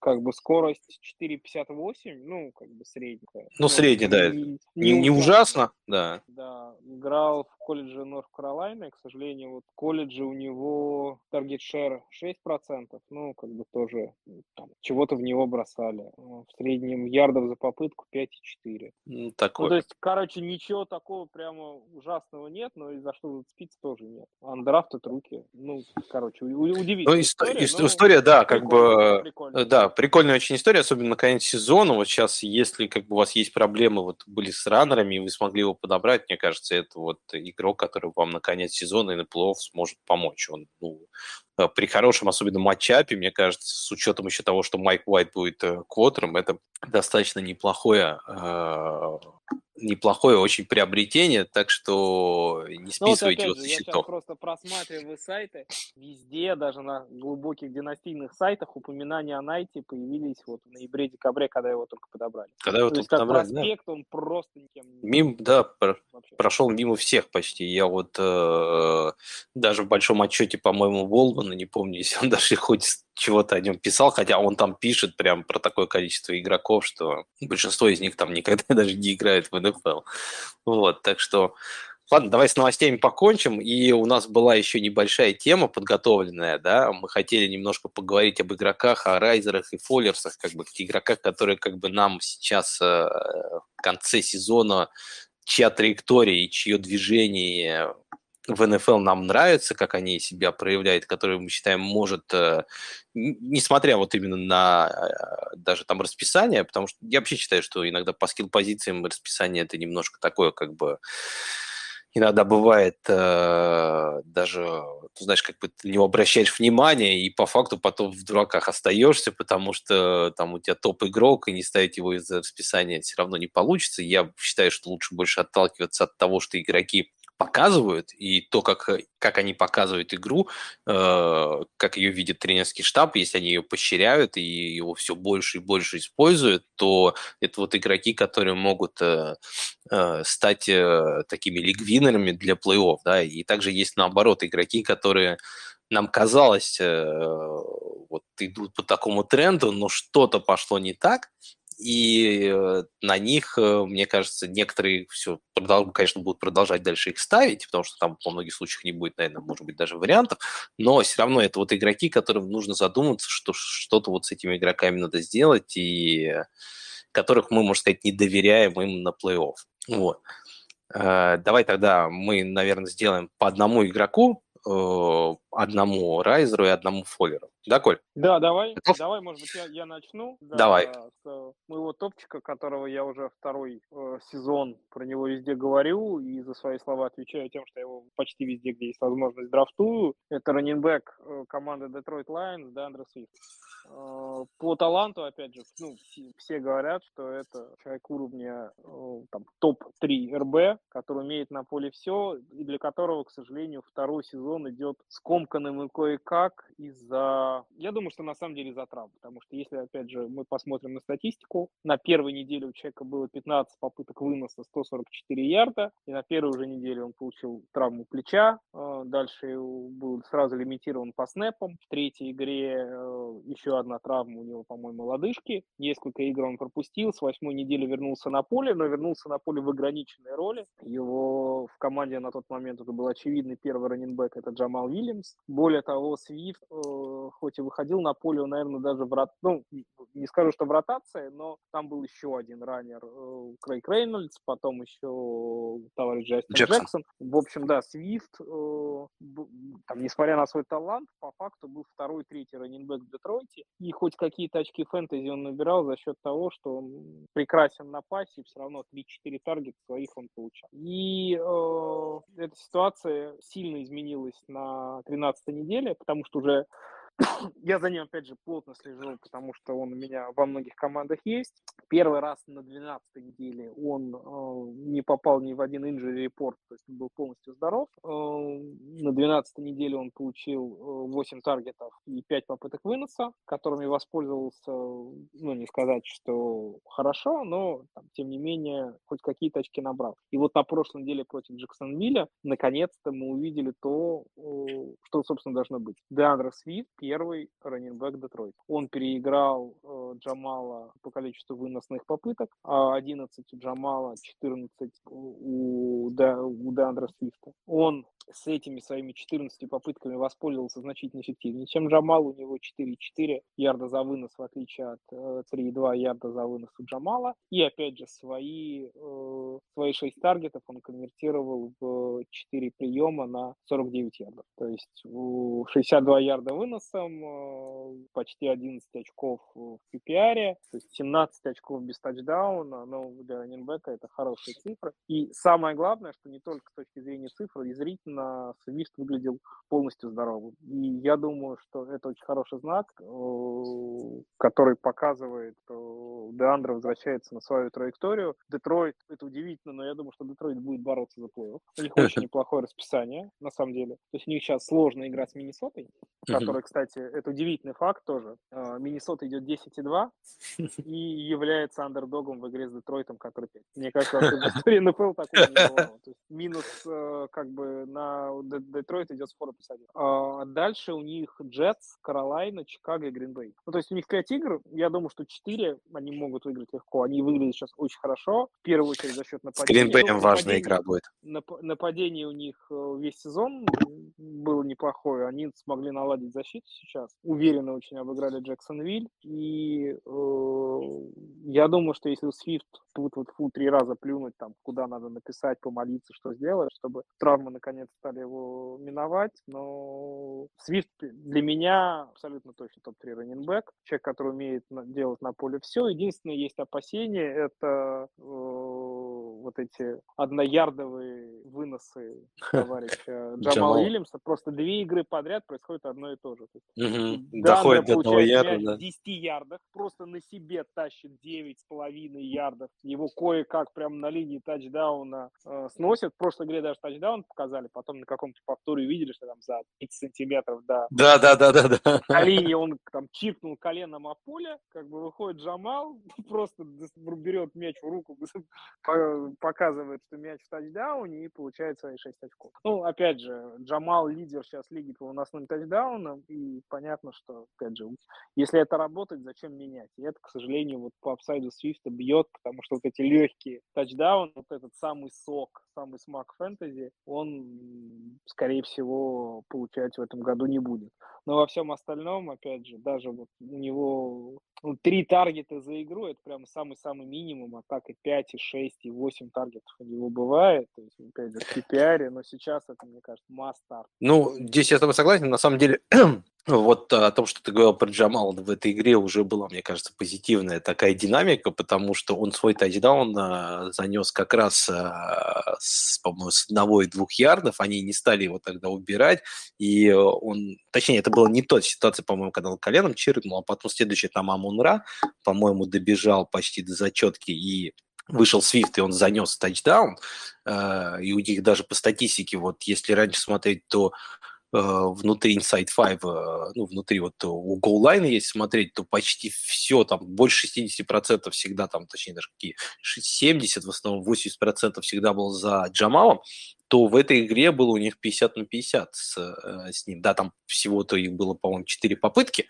2 и 2, но все равно это уже как бы прогресс, мне кажется, для Свифта. Ну и плюс, как ты говорил, как бы по всем показателям явно он какой-то скачок совершил. Э, наверное, я с тобой соглашусь, что это скорее всего, из-за того, что он выглядит, э, ну, тренерский штаб считает, что он полностью восстановился, хотя мне казалось, в предыдущих играх он выглядел достаточно здоровый, здоровым и взрывным, и визуально было непонятно, почему так визуально для меня вообще непонятно, что там делает в этом а, миксе Джастин Джексон. Я считаю, что они могут спокойно играть с двумя раннерами, Свифтом и Джамал Уильямсом. Но это я больше, наверное, говорю как владелец Джамала, который... Потому что как бы Свифт на этой неделе в основном у него отъедал а, снэпы. И э, если бы не тачдаун, там, конечно же, э, еще меньше было бы у него очков, хотя он так и так набрал достаточно мало, РБ 39,5 очков. Э, Здесь, мне кажется, я слышал такую еще теорию, что что-то в игре Свифта не устраивало еще тренеров, что и вот э, мы слышали перед этой игрой как раз, что тренеры, наоборот, хвалили Свифта на тренировках, говоря о том, что как бы вот, да, как бы вот Свифт полностью вернулся, мы чувствуем, что он готов, как бы, и вот после того, как они это сказали, мы сразу это увидели, вот, ну, то, что ты сказал, как бы, что все цифры в основном подскочили, и э, Дальше я тоже думаю, Свифт как раз на конец сезона может быть таким э, неплохим э, лигвинером, который как бы вот человек, который, может сказать, вас немного топил, как бы, может быть, по ходу сезона, и вы от него на, на стену были готовы лезть, как бы от того, что как бы такого игрока нельзя не поставить в состав, да. А сейчас, мне кажется, он будет идти по восходящей, и все, кто, как бы, у кого он остался, я думаю, на плей-офф хорошую позицию раннера как бы точно будет закрыта им. И плюс я думаю, что он имеет очень большой апсайд на большие именно игры, что в плей-офф как раз очень важно, когда у тебя кто-то ну, кто-то может там, э, всегда как бы бывает такая неделя к неделе, когда все равно угадать нельзя, кто-то провалится. Всегда приятно, когда кто-то выдает монстрическую игру, там, как я помню, Камара в свое время, мне в плей-оффе как бы, у меня команда э, выглядела не очень хорошо, но там, помнишь, было 5 тачдаунов у него игра, и когда такое происходит, то проиграть достаточно тяжело. Вот. Да, это в финале еще же было. Не, по-моему, полуфинал это еще был, как бы, или мне, мне что-то кажется, полуфинал, ну, может быть, финал, я сейчас точно не вспомню, но вот, да, там э, он, конечно, заточил, хотя, говорю, у меня половина команды вообще-то ну, так плохо выступил, но когда у тебя есть такой тачер, как бы он э, может закрыть э, любые тебе дыры. А я, знаешь, вот о ком хотел бы поговорить. Мне кажется, человек, который набрал очень хорошие сейчас обороты, это э, человек, кстати, который у нас был кандидатом на Баста года в прошлом году. Э, и на самом деле начал сезон он, в принципе, так же, как и закончил предыдущий, и всем казалось, ну, блин, вот опять новый сезон, и все по новой. Э, я говорю про Терри Маклорина, что он показывал достаточно плохие цифры э, по началу сезона, но до седьмой недели, пока был в старте Карсон Венс. Как только, как только э, появился Тайлер Хеннеки, цифры и набранные очки фэнтези у него сразу поменялись. Да, как бы у него были тоже несколько не, не самых удачных игр, как у самого Вашингтона, но при этом э, сейчас, мне кажется, это прямо такой стабильный, как минимум, VR2, мне кажется, даже с апсайдом на VR1, человек, который э, вот с того момента, как Хайнеки начал играть, он пятый ресивер э, по грейдам PFF, у него средний балл за эти игры 90.4 балла, э, он шестой по ярдам за маршрут, 2.6 у него, по таргетам за маршрутом он 11, 26% у него от всех таргетов, и э, по набранным ярдам тоже один из лучших, э, четвертый ресивер сейчас в лиге. То есть э, по всем показателям, если смотреть, э, эффективностью он очень сильно поднялся. У него средний таргет шер сейчас, вот если начало сезона у него там был он где-то в районе 20, по-моему, у него были игры, даже таргет шер 8% был, то сейчас у него, начиная с того момента, как Хайники стал квотером стартовым, у него таргет шер 30%, 31% даже. То есть э, Маклурин вернулся к тому, он, он на самом деле, если, если я правильно помню, по-моему, и появился так особо из ниоткуда. Э, как игрок он не был прям, по-моему, таким высоким прям а, хайп-проспектом каким-то, да? То есть, ну, понятно, дело, все принес... точно. Вот это для меня тоже, сейчас я чуть-чуть превью просто по Маклурина, это вот ты попал абсолютно в точку. Опять же, он нигде не котировался на... Ну, то есть его брали... В... Ну, не Зонова Найт, как бы, да, был? Он, он про него известно Нет, было, про него слышали? Его, ну, его брали, знаешь, в конце, в середине второго раунда, вот в лигах. Под конец, виду, да. В, династиях на 14 команд, ну, просто потому что какой-то ресивер с 4-5 раунда, их там десяток. Как проспект mm-hmm. он не, не, не, как бы особо действительно ничего не показывал, про него, по нему ни хайпа не было, ничего не было, а он прямо с первого сезона начал круто играть. И мне очень приятно, что наконец-то вот он вышел на свою проектную мощность, потому что это один из моих любимых ресиверов, вот просто э, с точки зрения эстетики. А, хотя я люблю, конечно, больше ребят таких типа Дикса, Гаррета Вилсона, которые полегче, побыстрее, которые вот на ногах могут раскачать, mm-hmm. Красиво сделать. А, Маклурин немножко другой, помощнее, но у него вот эта мощь какая-то, феноменальный характер. Я просто для меня он покорился. Еще два года назад была первая игра Вашингтона, я даже не помню с кем. Я просто вот этого кетч, который он поймал выгнул спину градусов, наверное, на 70. Ну, то есть он вот в спине, потому что он уже прыгнул, мяч был чуть-чуть за спину, он для того, чтобы этот мяч поймал, какой-то такой невероятной дугой и загнулся в воздухе. Я когда это увидел, думаю, человек просто сам себе спину сломал вот, резким движением позвоночника, а он поймал мяч. И вот, ну, с тех пор я Маклурина искренне люблю, и здорово. Ну, во-первых, что он и деньги хорошие получил в этом году, подписал контракт, и самое главное, что играет он наконец-то вот начал свой талант реализовывать по полной.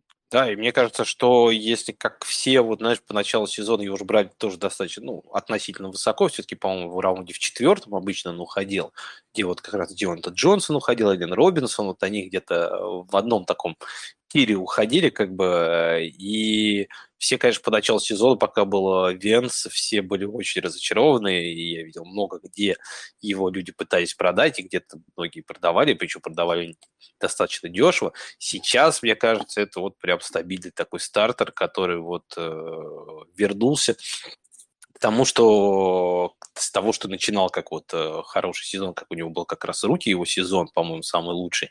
И э, мне кажется, что пока Хайники будет в старте, ну, я не вижу, что должно так поменяться, чтобы э, что-то должно измениться. Мне кажется, что вот э, их коннекшн такой, плюс у него очень хороший таргет-шеры и объемы, даже если как бы что-то в каких-то моментах не получается, Хайники все время к нему почти возвращается. Поэтому мне кажется, что Маклурин вот на конец сезона, если вы все-таки его додержались до него, да, вот э, как со Свифтом, да, мне кажется, вот ваше время радоваться как раз пришло, и оно придется на самое такое сочное, важное и нужное время, когда каждая победа будет э, очень важна, как бы она, по сути, как любое поражение будет последним. Поэтому, мне кажется, это игроки, которых, э, если они у вас, э, должны себя хорошо чувствовать, да, а вот давай поговорим еще тогда об игроках, которые, наоборот, идут по обратной ступеньке, как бы, и он, можно сказать, с лесенки так падают вниз. Кого мы, на кого из игроков стоит задуматься, может быть, э, его даже и не ставить уже в состав? Я тебе могу назвать такую фамилию, и у меня он на этой неделе уже играть не будет. Я его думал бенчить на прошлой неделе. На прошлой неделе я его поставил. В целом он, ну, обедни не испортил. Это раненбэк команды Buffalo Bills Дэвид Синглтери. Опять же, в той лиге, где он у меня есть, я тогда там пошел по стратегии Heavy VR, прям супер Heavy VR. Я взял двух квотеров, по-моему, четырех э, ресиверов в начале. Ну, то есть э, раннеров я набирал в конце. Я в этой лиге взял Полар Лиларда, Синглтери, Синглтери по-моему, в восьмом, в девятом раунде. И в целом оказалось достаточно неплохой э, историей, если Поллард э, начал хорошо набирать из первой недели, то Сингл прямо, опять же, прямо состав чемпионата э, очень хорошие цифры показывал, но, к сожалению, последние пару недель ситуация изменилась, потому что очевидно, что сейчас в Баффало будет комитет, и комитет не двойной, а тройной. Последние две недели их новичок Джеймс Кук получает много возможностей. Вот если просто сравнить, у него на последней неделе в игре с Нью-Ингландом было 14 попыток выноса. Больше, чем у Сингла, который вы, у которого было 13 попыток. И чуть более эффективно Кук свои 14 попыток реализовывал. Самое главное, что падает количество таргетов у Сингла. То есть, вот опять же, в игре с э, Нью-Ингландом у него было два таргета, а у Кука было аж шесть. Ну, то есть mm-hmm. Кук, Кук, Кук прям очевидно подъедает. И еще одна проблема для всех для них в том, что наконец-то Баффало начало внедрять в игру Хайнса. Если как бы с точки зрения прямо чистых цифр, там Хайнс абсолютно точно не стартабельный, там у него 2-3 попытки выноса, За весь матч. Но он просто много играет, например, на пасовых даунах, где нужна э, защита квотербека, он на эти дауны выходит. То есть Синглтери теряет таргеты, теряет э, розыгрыши, в которых он может быть на поле, но там на поле не появляется. И mm-hmm. мне кажется, что это проблема, потому что Кук, ну опять же, Кук сейчас выглядит просто лучше. Лучше, взрывнее. Yeah. Опять, ну, он как проспект сильнее, чем Синглтери. Просто, опять же, видимо, ему нужно было немножко адаптироваться к лиге, к скоростям, к игре. Адаптация проходит успешно, и обычно, когда новички вот так вот последовательно в нескольких играх начинают зажигать, э, они получают все больше и больше возможностей. Поэтому вот лично я на этой неделе Синглтери у меня э, уйдет на банку. Сейчас я прям посмотрю, кого я вместо него поставлю. У меня Пачека будет играть. У меня будет играть Пачека, который Согласен, был на да. флексе. Сейчас он уедет в, на слот РБ, а на флекс я поставлю какого-то ресивера. Согласен. Там, конечно, если я ошибаюсь, Канзас подписал, правда, Гордона, который может тоже как бы там все испортить э, в Канзасе, потому что последние хорошие цифры по чека были в основном из-за того, что еще Клайд Эдвард Эллер э, не получил травму, да, и backfield стал как бы из двух игроков. Здесь меня вот это немножко пугает. Но я с тобой согласен, мне э, игра Синглтери и то, как мы видим, тренеры его используют все меньше и меньше и доверяют все меньше и меньше, вот это намного больше пугает, чем э, ветеран э, journeyman Мелвин Гордон, которого, может, увидим, может, мы вообще не увидим на этой неделе. Так что я с тобой здесь полностью согласен. Я бы даже сказал, что Э, мне, кстати, на это немножко удивило, что люди на этой неделе на вейвере столько давали денег за диджей Далласа. Например, э, я Джеймса Кука у нас в системе поднял за 0 долларов. То время как за Далласа там, по-моему, чуть не 15, что ли, отдали долларов. Ну, то есть, как бы за я, можно сказать, бесплатно поднял Кука, когда все платили за Даллас, и в другой лиге еще точно так же у меня получилось, там за 2 доллара, по поднять Кука, у меня просто больше не было.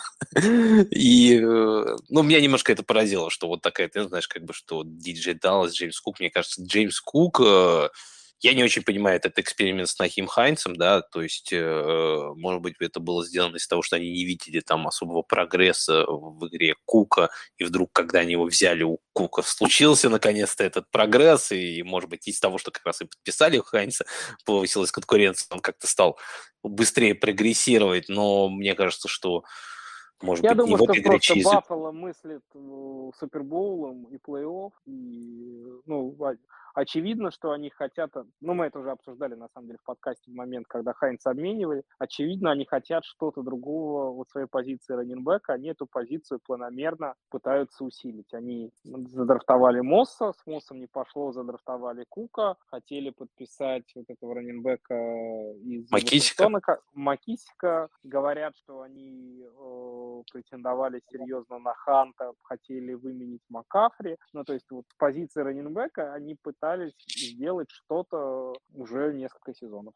Угу. Ну, сейчас наконец сделали. Я просто, знаешь, еще к тому же хотел сказать, что вот Джеймс Кук, мне, мне кажется, вот на конец сезона выглядит интересным вариантом. Если вы смогли его подобрать, я не говорю, что его нужно обязательно ставить старт, но присмотритесь, если вот такой продакшн будет у него дальше каждую неделю, даже без тачдаунов, это э, достаточно неплохой такой релевантный, может быть, РБ-2 а все шансы к этому есть. Тут я говорю, как бы ты правильно сказал, что может быть только Нахим Хайнц, который может все испортить. Если у него все-таки пойдет та игра, которую от него ждали, как бы, когда его обменивали. Uh, хорошо, как бы с Синглтери мы разобрались. Здесь я, кстати, с тобой полностью согласен. Я вот игрока, которого хотела поговорить, это игрок э, тоже раннер, но из Майами. И ну, и здесь, мне кажется, можно сказать даже про обоих этих раннеров, э, потому что, знаешь, оказалось, что Рахим Мостарт в один момент прям стал таким неплохим РБ-2. Я очень хотел его подписать себе э, в одногодках со мной во всех лигах спрашивал, да и в династиях даже пытался его выменить, потому что мне казалось, что Мостарт э, как раз неплохая опция на конец сезона с неплохим объемом, который возрастной такой рано, который можно купить там за третий раунд, да. Но в итоге что-то нигде не срослось, и в тот моменты, когда я вел переговоры, в Майами решили взять Джеффа Уилсона, и после того, как первую игру сразу же провел Джефф Уилсон в Майами, я понял, что не, Мостерт мне не нужен точно нигде, ни в династиях, ни в одногодках, потому что казалось, что все, вот Джефф Уилсон это прям идеальный раннер для э, этого нападения Майами. Он может и оббежать, если что, ну, уйти аутсайд, как бы убежать от игроков, может продавить, потому что Мостер, хоть он взрывной, мне кажется, он не так хорош между теклами, как Уилсон, тут помощнее, по, ну, как может продавить чуть получше. И у него цифры были достаточно сразу хорошие в Майами. Он забрал себе там под 60% выноса, почти еще весь себе таргет шер. Ну, то есть за ним было почти все. Но вот э, на прошлой неделе как-то все изменилось. И знаешь, мне кажется, что я просто э, перестал вообще доверять всему этому бэкфилду. У меня есть лиги, есть Джефф Уилсон и Мостерт, но я вот пока что, мне ну, в одной лиге мне придется все-таки Уилсон там ставить, потому что у нас три флекса, как бы без этого там не получится. А, но, в общем, я бы вот не советовал бы ставить сейчас и рассчитывать на раннеров Майами. Вот мне кажется, что тот же Макдэниелс, э, не зря он тренировал вместе с тем же Шенаханом, да, и вот эта любовь к этим непонятным странным бэкфилдам, она перешла и к нему, и как мы видели у Шенахана часто, что когда у него были более-менее одного плана раннера, как бы одного по силе, как бы, да, то мы видели, что они любят вот этот э, подход горячей руки, типа кого лучше и пошло во время игры, тот больше и выносит, тот получает больше объем. И вот это, мне кажется, такая вещь, которую предсказать э, ну, тяжело достаточно. А с учетом того еще, как много пасует то, мне кажется, многие вот не, не всегда это замечают, и говоря про того же Туа и этот сезон, его главная вещь, которая его держит на плаву, то, что он очень много пасует, у него, по-моему, бо... А, ну, не помню, больше всех, но один из квотеров, которого много достаточно игр с 300 плюс ярдами, казалось бы, 300 плюс ярдов, еще там 2-3 в прошлом, за прошлом сезоне это не такая же большая цифра, но в этом сезоне на самом деле квотеры не так часто пробивают ее, а то почти каждую неделю спокойно там делают по 350.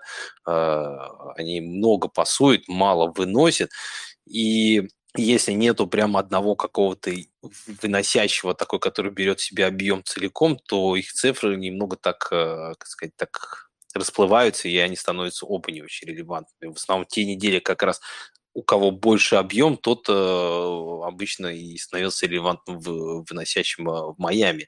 С учетом того, что мы видим, как э, сейчас меняется то туда, то сюда, мне кажется, оба этих э, раннера что-то получается схожее с тем же, знаешь, э, Уайтом, наверное, и Фурнетом, только мне кажется, Уайт и Фурнет все-таки чуть поталантливее и э, Уилсона, и Мостерта, и вот если с теми бы я бы еще готов был рискнуть, то вот с этими, мне кажется, что я бы не стал рисковать ни с тем, ни с другим.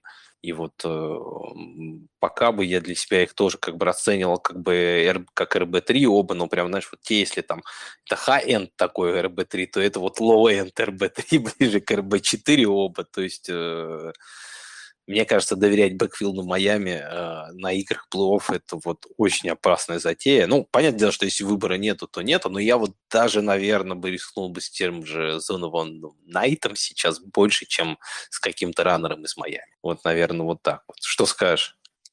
Я с тобой согласен, собственно, доверять э, раненбекам Шенахана или Макдэниелса, что, ну, ну, да, не, ну, не, да. не оговорился. Можно, если только этот это Кристиан Макафри, да и то. Там, в последних двух играх, когда Митчелл был здоров, Шенахан умудрялся э, и Макафри задвигать ради Элайджи Митчелла. Кстати, и был на самом деле неплохо.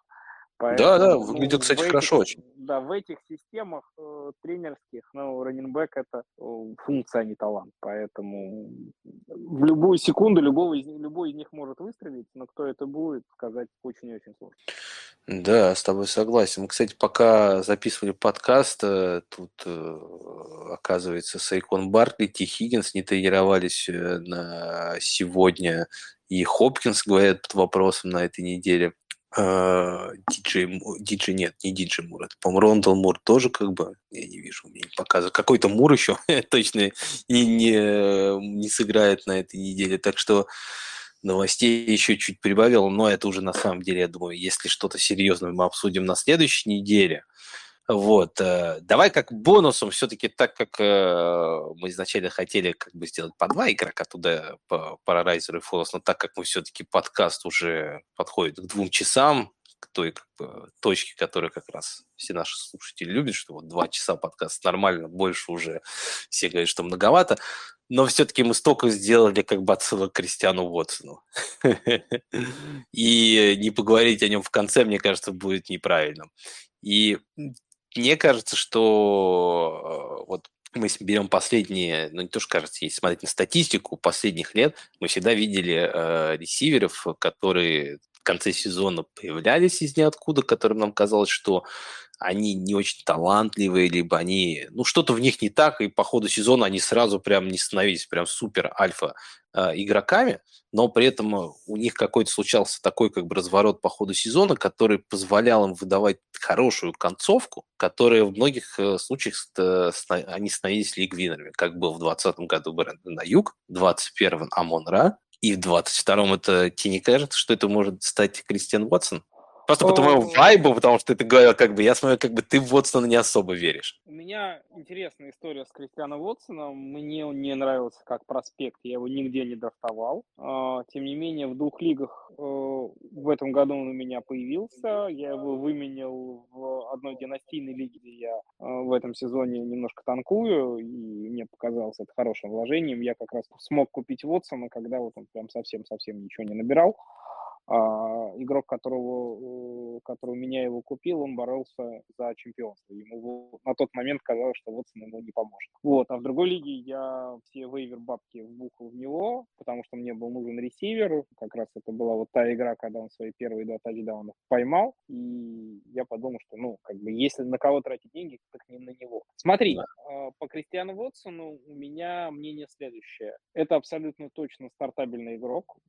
Как бы он понятно понятно, что всю там та серия, которая у него идет, она, конечно, клюковая. И сейчас я там пару цифр назову, из которых как бы, ну, такой вывод можно было сделать. С другой стороны, у него прет. И как бы, когда у человека так прет, не ставить его в состав э, просто преступ. Проблема э, в том, что у него за вот прямо за последние сколько три игры, сколько у него тачдаунов? Э, за последние четыре игры у человека 3 плюс 2, 5, 6, 8, правильно я говорю? Да все тачдауны, которые у него есть, они, по-моему, за последние 4 игры были... Да, э, да, да. Сейчас я еще раз посчитаю. Да, 8 тачдаунов, если фэнтези просто нам не врет. Проблема просто в том, что 8 тачдаунов у него случились на э, 24 приемах. Сейчас, вот я прямо сейчас... Да, да, да, да, да. Чуть-чуть другая статистика. Смотри, у человека было вот в игре, прямо пойдем, пойдем подробно. Игра с Даллас. 4 приема, 3 тачдауна. Игра с Теннесси. 4 приема, 1 тачдаун э, на приеме, три попытки выноса, один тачдаун на вынос. Игра Нет, два тачдауна с Теннесси. С Теннесси два тачдауна. Да, у него тачдаун на приеме, тачдаун на вынос. Нет, два на приеме, вот я смотрю сейчас. Ну ладно, неважно, это в принципе два тачдауна, есть два тачдауна, нам фэнтези как да. бы не так важно это. Короче, игра с Филадельфией, четыре приема, один тачдаун. Игра с Чикаго. Три приема, один тачдаун, еще две попытки выноса и еще один тачдаун на вынос. Короче, человек на 30, э, на 30 свиданиях с мячом, назовем это так, получил 8 тачдаунов. Ну, это просто какая-то невероятная статистика. Э, ну, на таком уровне невозможно держать. Просто невозможно, кем бы ты ни был. И э, здесь, возможно, две вилки. Вилка номер один, вилка позитивная. У него будет расти таргет шер, у него он получит доверие от э, своего квотербека, у него будет больше приемов, и за счет этого, за счет увеличения количества приемов, он э, сможет э, как бы на, на тех же цифрах держать. Вилка номер два негативная. Он не получает нужного количества приемов, потому что, ну, то есть он очень хорош в редзоне, да, он очень хорош вот в тачдауне, а, например, в открытом поле, в опенфилде, там, где-то в середине, у него не, не получается так открываться правильно и нужно, как это нужно, как этого хочет Аарон Роджер. И если просто этот тачдаун э, не случится в энзоне, он заруинит вам неделю. Обе вилки эти возможны, соответственно, какую из них выбирать, э, зависит от вас. Я просто к тому, что у него сейчас просто какой-то невероятный overperforming идет. Нельзя на таком объеме показывать такие цифры всегда. Что-то должно поменяться. Либо у него будет расти э, количество таргетов, либо у него будет падать эффективность. Вот, собственно, что я хочу сказать про Вотсона. А в любом случае, как ну, новичок, который 9 тачдаунов э, за 13 игр поймал. Ну, как бы, come on, ну, это, это круто. 8 из них за 4. То есть, как бы, это, это, конечно, вообще феноменально, мне кажется, для рукисов. Я так не помню, чтобы с точки зрения тачдаунов, тот же Джефферсон, по-моему, когда врывался, он... Ну... Я назову тебе две фамилии. Давай. Я назову тебе две фамилии. Одна фамилия это Чейз Клейпл. Да, да, да, да. Ну, там одна игра была прям такая. Ну, нет, и после этого он тоже ну, набирал. Да, да, ну, да. И вторая, второй ресивер, который ты тоже неплохо знаешь, это Мартавис Брайант. Оба ресивера. Mm-hmm. Да-да-да, кстати, да, он тоже так ворвался из ниоткуда, и тоже много было сразу тачдаунов, прям такой как И они сжатый. даже зрительно похожи, ну, то есть это такие люди, ну, у Атлеты. них невероятный, да, у них невероятный атлетизм, у них есть проблемы с маршрутами, то есть они, опять же, по Вотсону это очень хорошо видно, он просто, угу. сука, быстрый. как бы да, да, он взрывной он прям. мяч на ходу, ну, как бы его невозможно. Особенно, это, кстати, тоже видно, у него вот в последней игре, в предпоследней, у него него тачдауны в конце. Ну, то есть, когда уже по уставшей защите, вот он на этой скорости убегает, уже никто с ним соперничать не может. Но пока он, на мой взгляд, берет скорее своим активом. Но это то, что, мне кажется, как раз сейчас Гринбей не хватает, и э, с точки зрения того же Роджерса все-таки, хоть э, многие говорят, что у него проблемы там с рукой, что он бросает хуже в этом году, но вот пару бросков, я помню, того же Уотсона, он может находить вот его прямо и умеет вкладывать именно в нужный момент там мячик, что он Уотсону не нужно останавливаться, он прям вот на своей вот этой скорости прям э, и дальше продолжает бежать, лететь. У него на самом деле, вот э, говоря про статистику тех же тачдаунов, я с тобой согласен, она может быть немножко пугающая, но надо не забывать, что последние 4 недели вот был VR3, VR8, VR10, VR8. То есть ну, топ-10 ресивер последние как бы 10-4 недели что так дальше будет продолжаться. Я тоже, конечно, не верю, но я не думаю, что все упадет, знаешь, там ниже как бы VR2. То есть, как бы это все равно будет VR1, VR2 тоже я не, вспоминаю не, того же. Я с тобой, безусловно, э, не спорю. Меня даже, наверное, более, больше династийные какие-то вопросы по нему интересуют. Ну, например, э, если бы мне вдруг теоретически предложили за Кристиана Вотсона э, Гаррета Вилсона, я бы прямо отдал, не, не думаю, еще бы что-нибудь доплатил. Не, ну Гаррет Вилсон я согласен, да. Например. Ну, то есть я имею в виду, что вот такой тип ресиверов лично мне, я их больше понимаю, они эстетически мне больше нравятся. Ну, дело даже не в эстетике, как бы у них э, Пол больше. понятный, понятный Он, да. Там будет большой объем достаточно всегда. Вотсон... Ну вот, понимаешь, еще, еще вот э, взрывной игрок, смотри. Которые вот берут в первую очередь атлетизмом своим, немножко меня всегда пугают. Я с тобой здесь в этом плане согласен, но с другой стороны, я говорю, он очень взрывной игрок, и вот, посмотрите, на ярдс кэрри у него там просто матчи были вот последние там 16, 12, 26, 27, то есть как бы это очень большие цифры, как бы, и у него они все, как бы, там э, достаточно высокие. То есть, э, знаешь, и мне нравится, что он играет просто с Роджерсом. Все-таки Роджерс – это очень хороший квотер в плане точности, и он э, если э, у них будет определенная химия, вот как вот она продержится дальше, как в этих матчах, да, понятное дело, что он чуть упадет, столько тачдаунов постоянно заносить не сможет. Э, и... Хотя, знаешь, мы в прошлом году то же самое говорили, что Амунра, вот, ну, как бы это только из-за того, что никого нету рядом, и у него там 30, таргет шер 30% вот, кстати, каждую игру, как бы. Я могу сказать, что если мне, например, вот, от...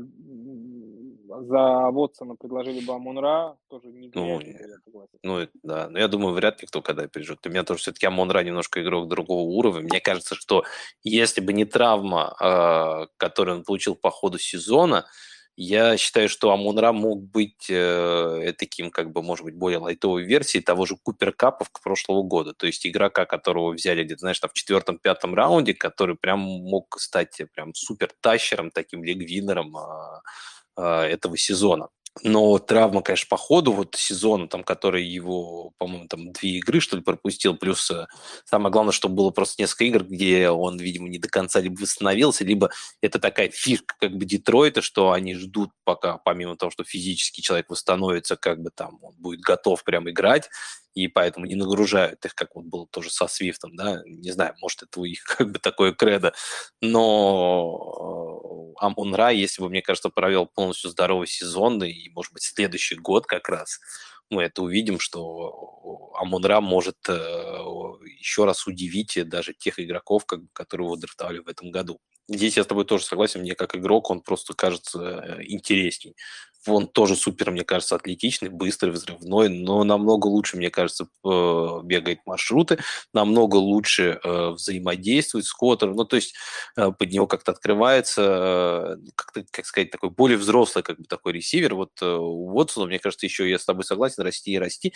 Но этот рост, мне кажется, немного может быть нивелирован как раз Роджерсом. Потому что Роджерс все-таки как бы мы хотели, не хотели, какой сезон он бы не проводил, а, если у него как бы ну, здоров, как бы, то он может бросать точные передачи. И все-таки в этом нападении там прям, ну, Лазард. Где-то где медведь умер или матик хвалит Роджерса.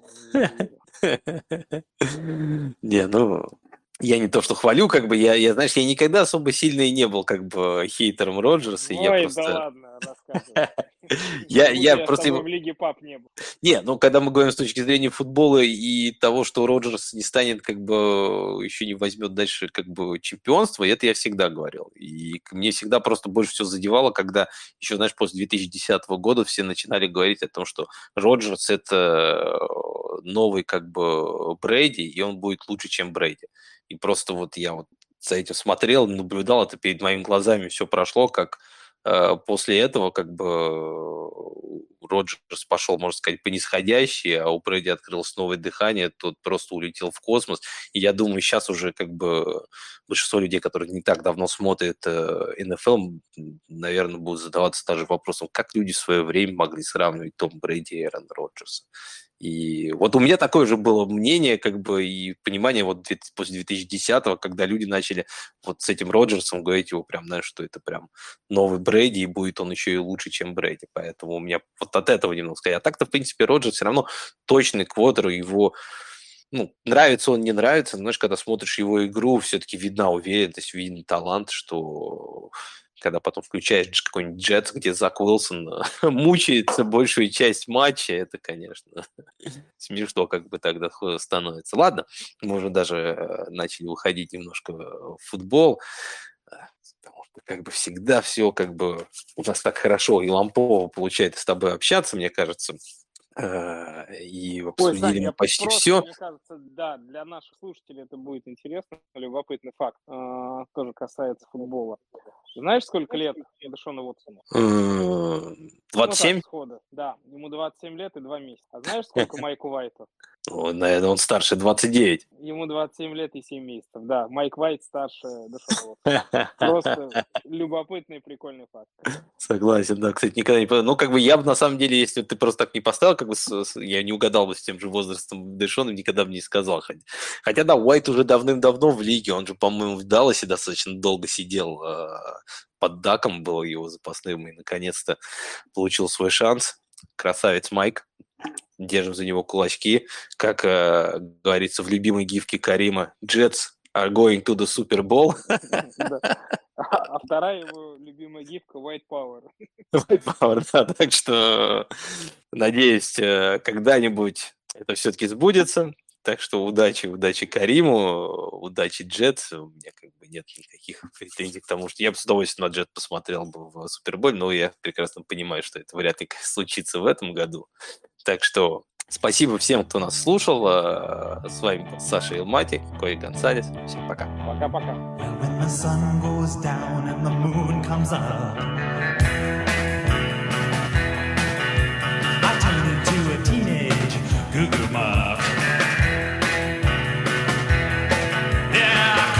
the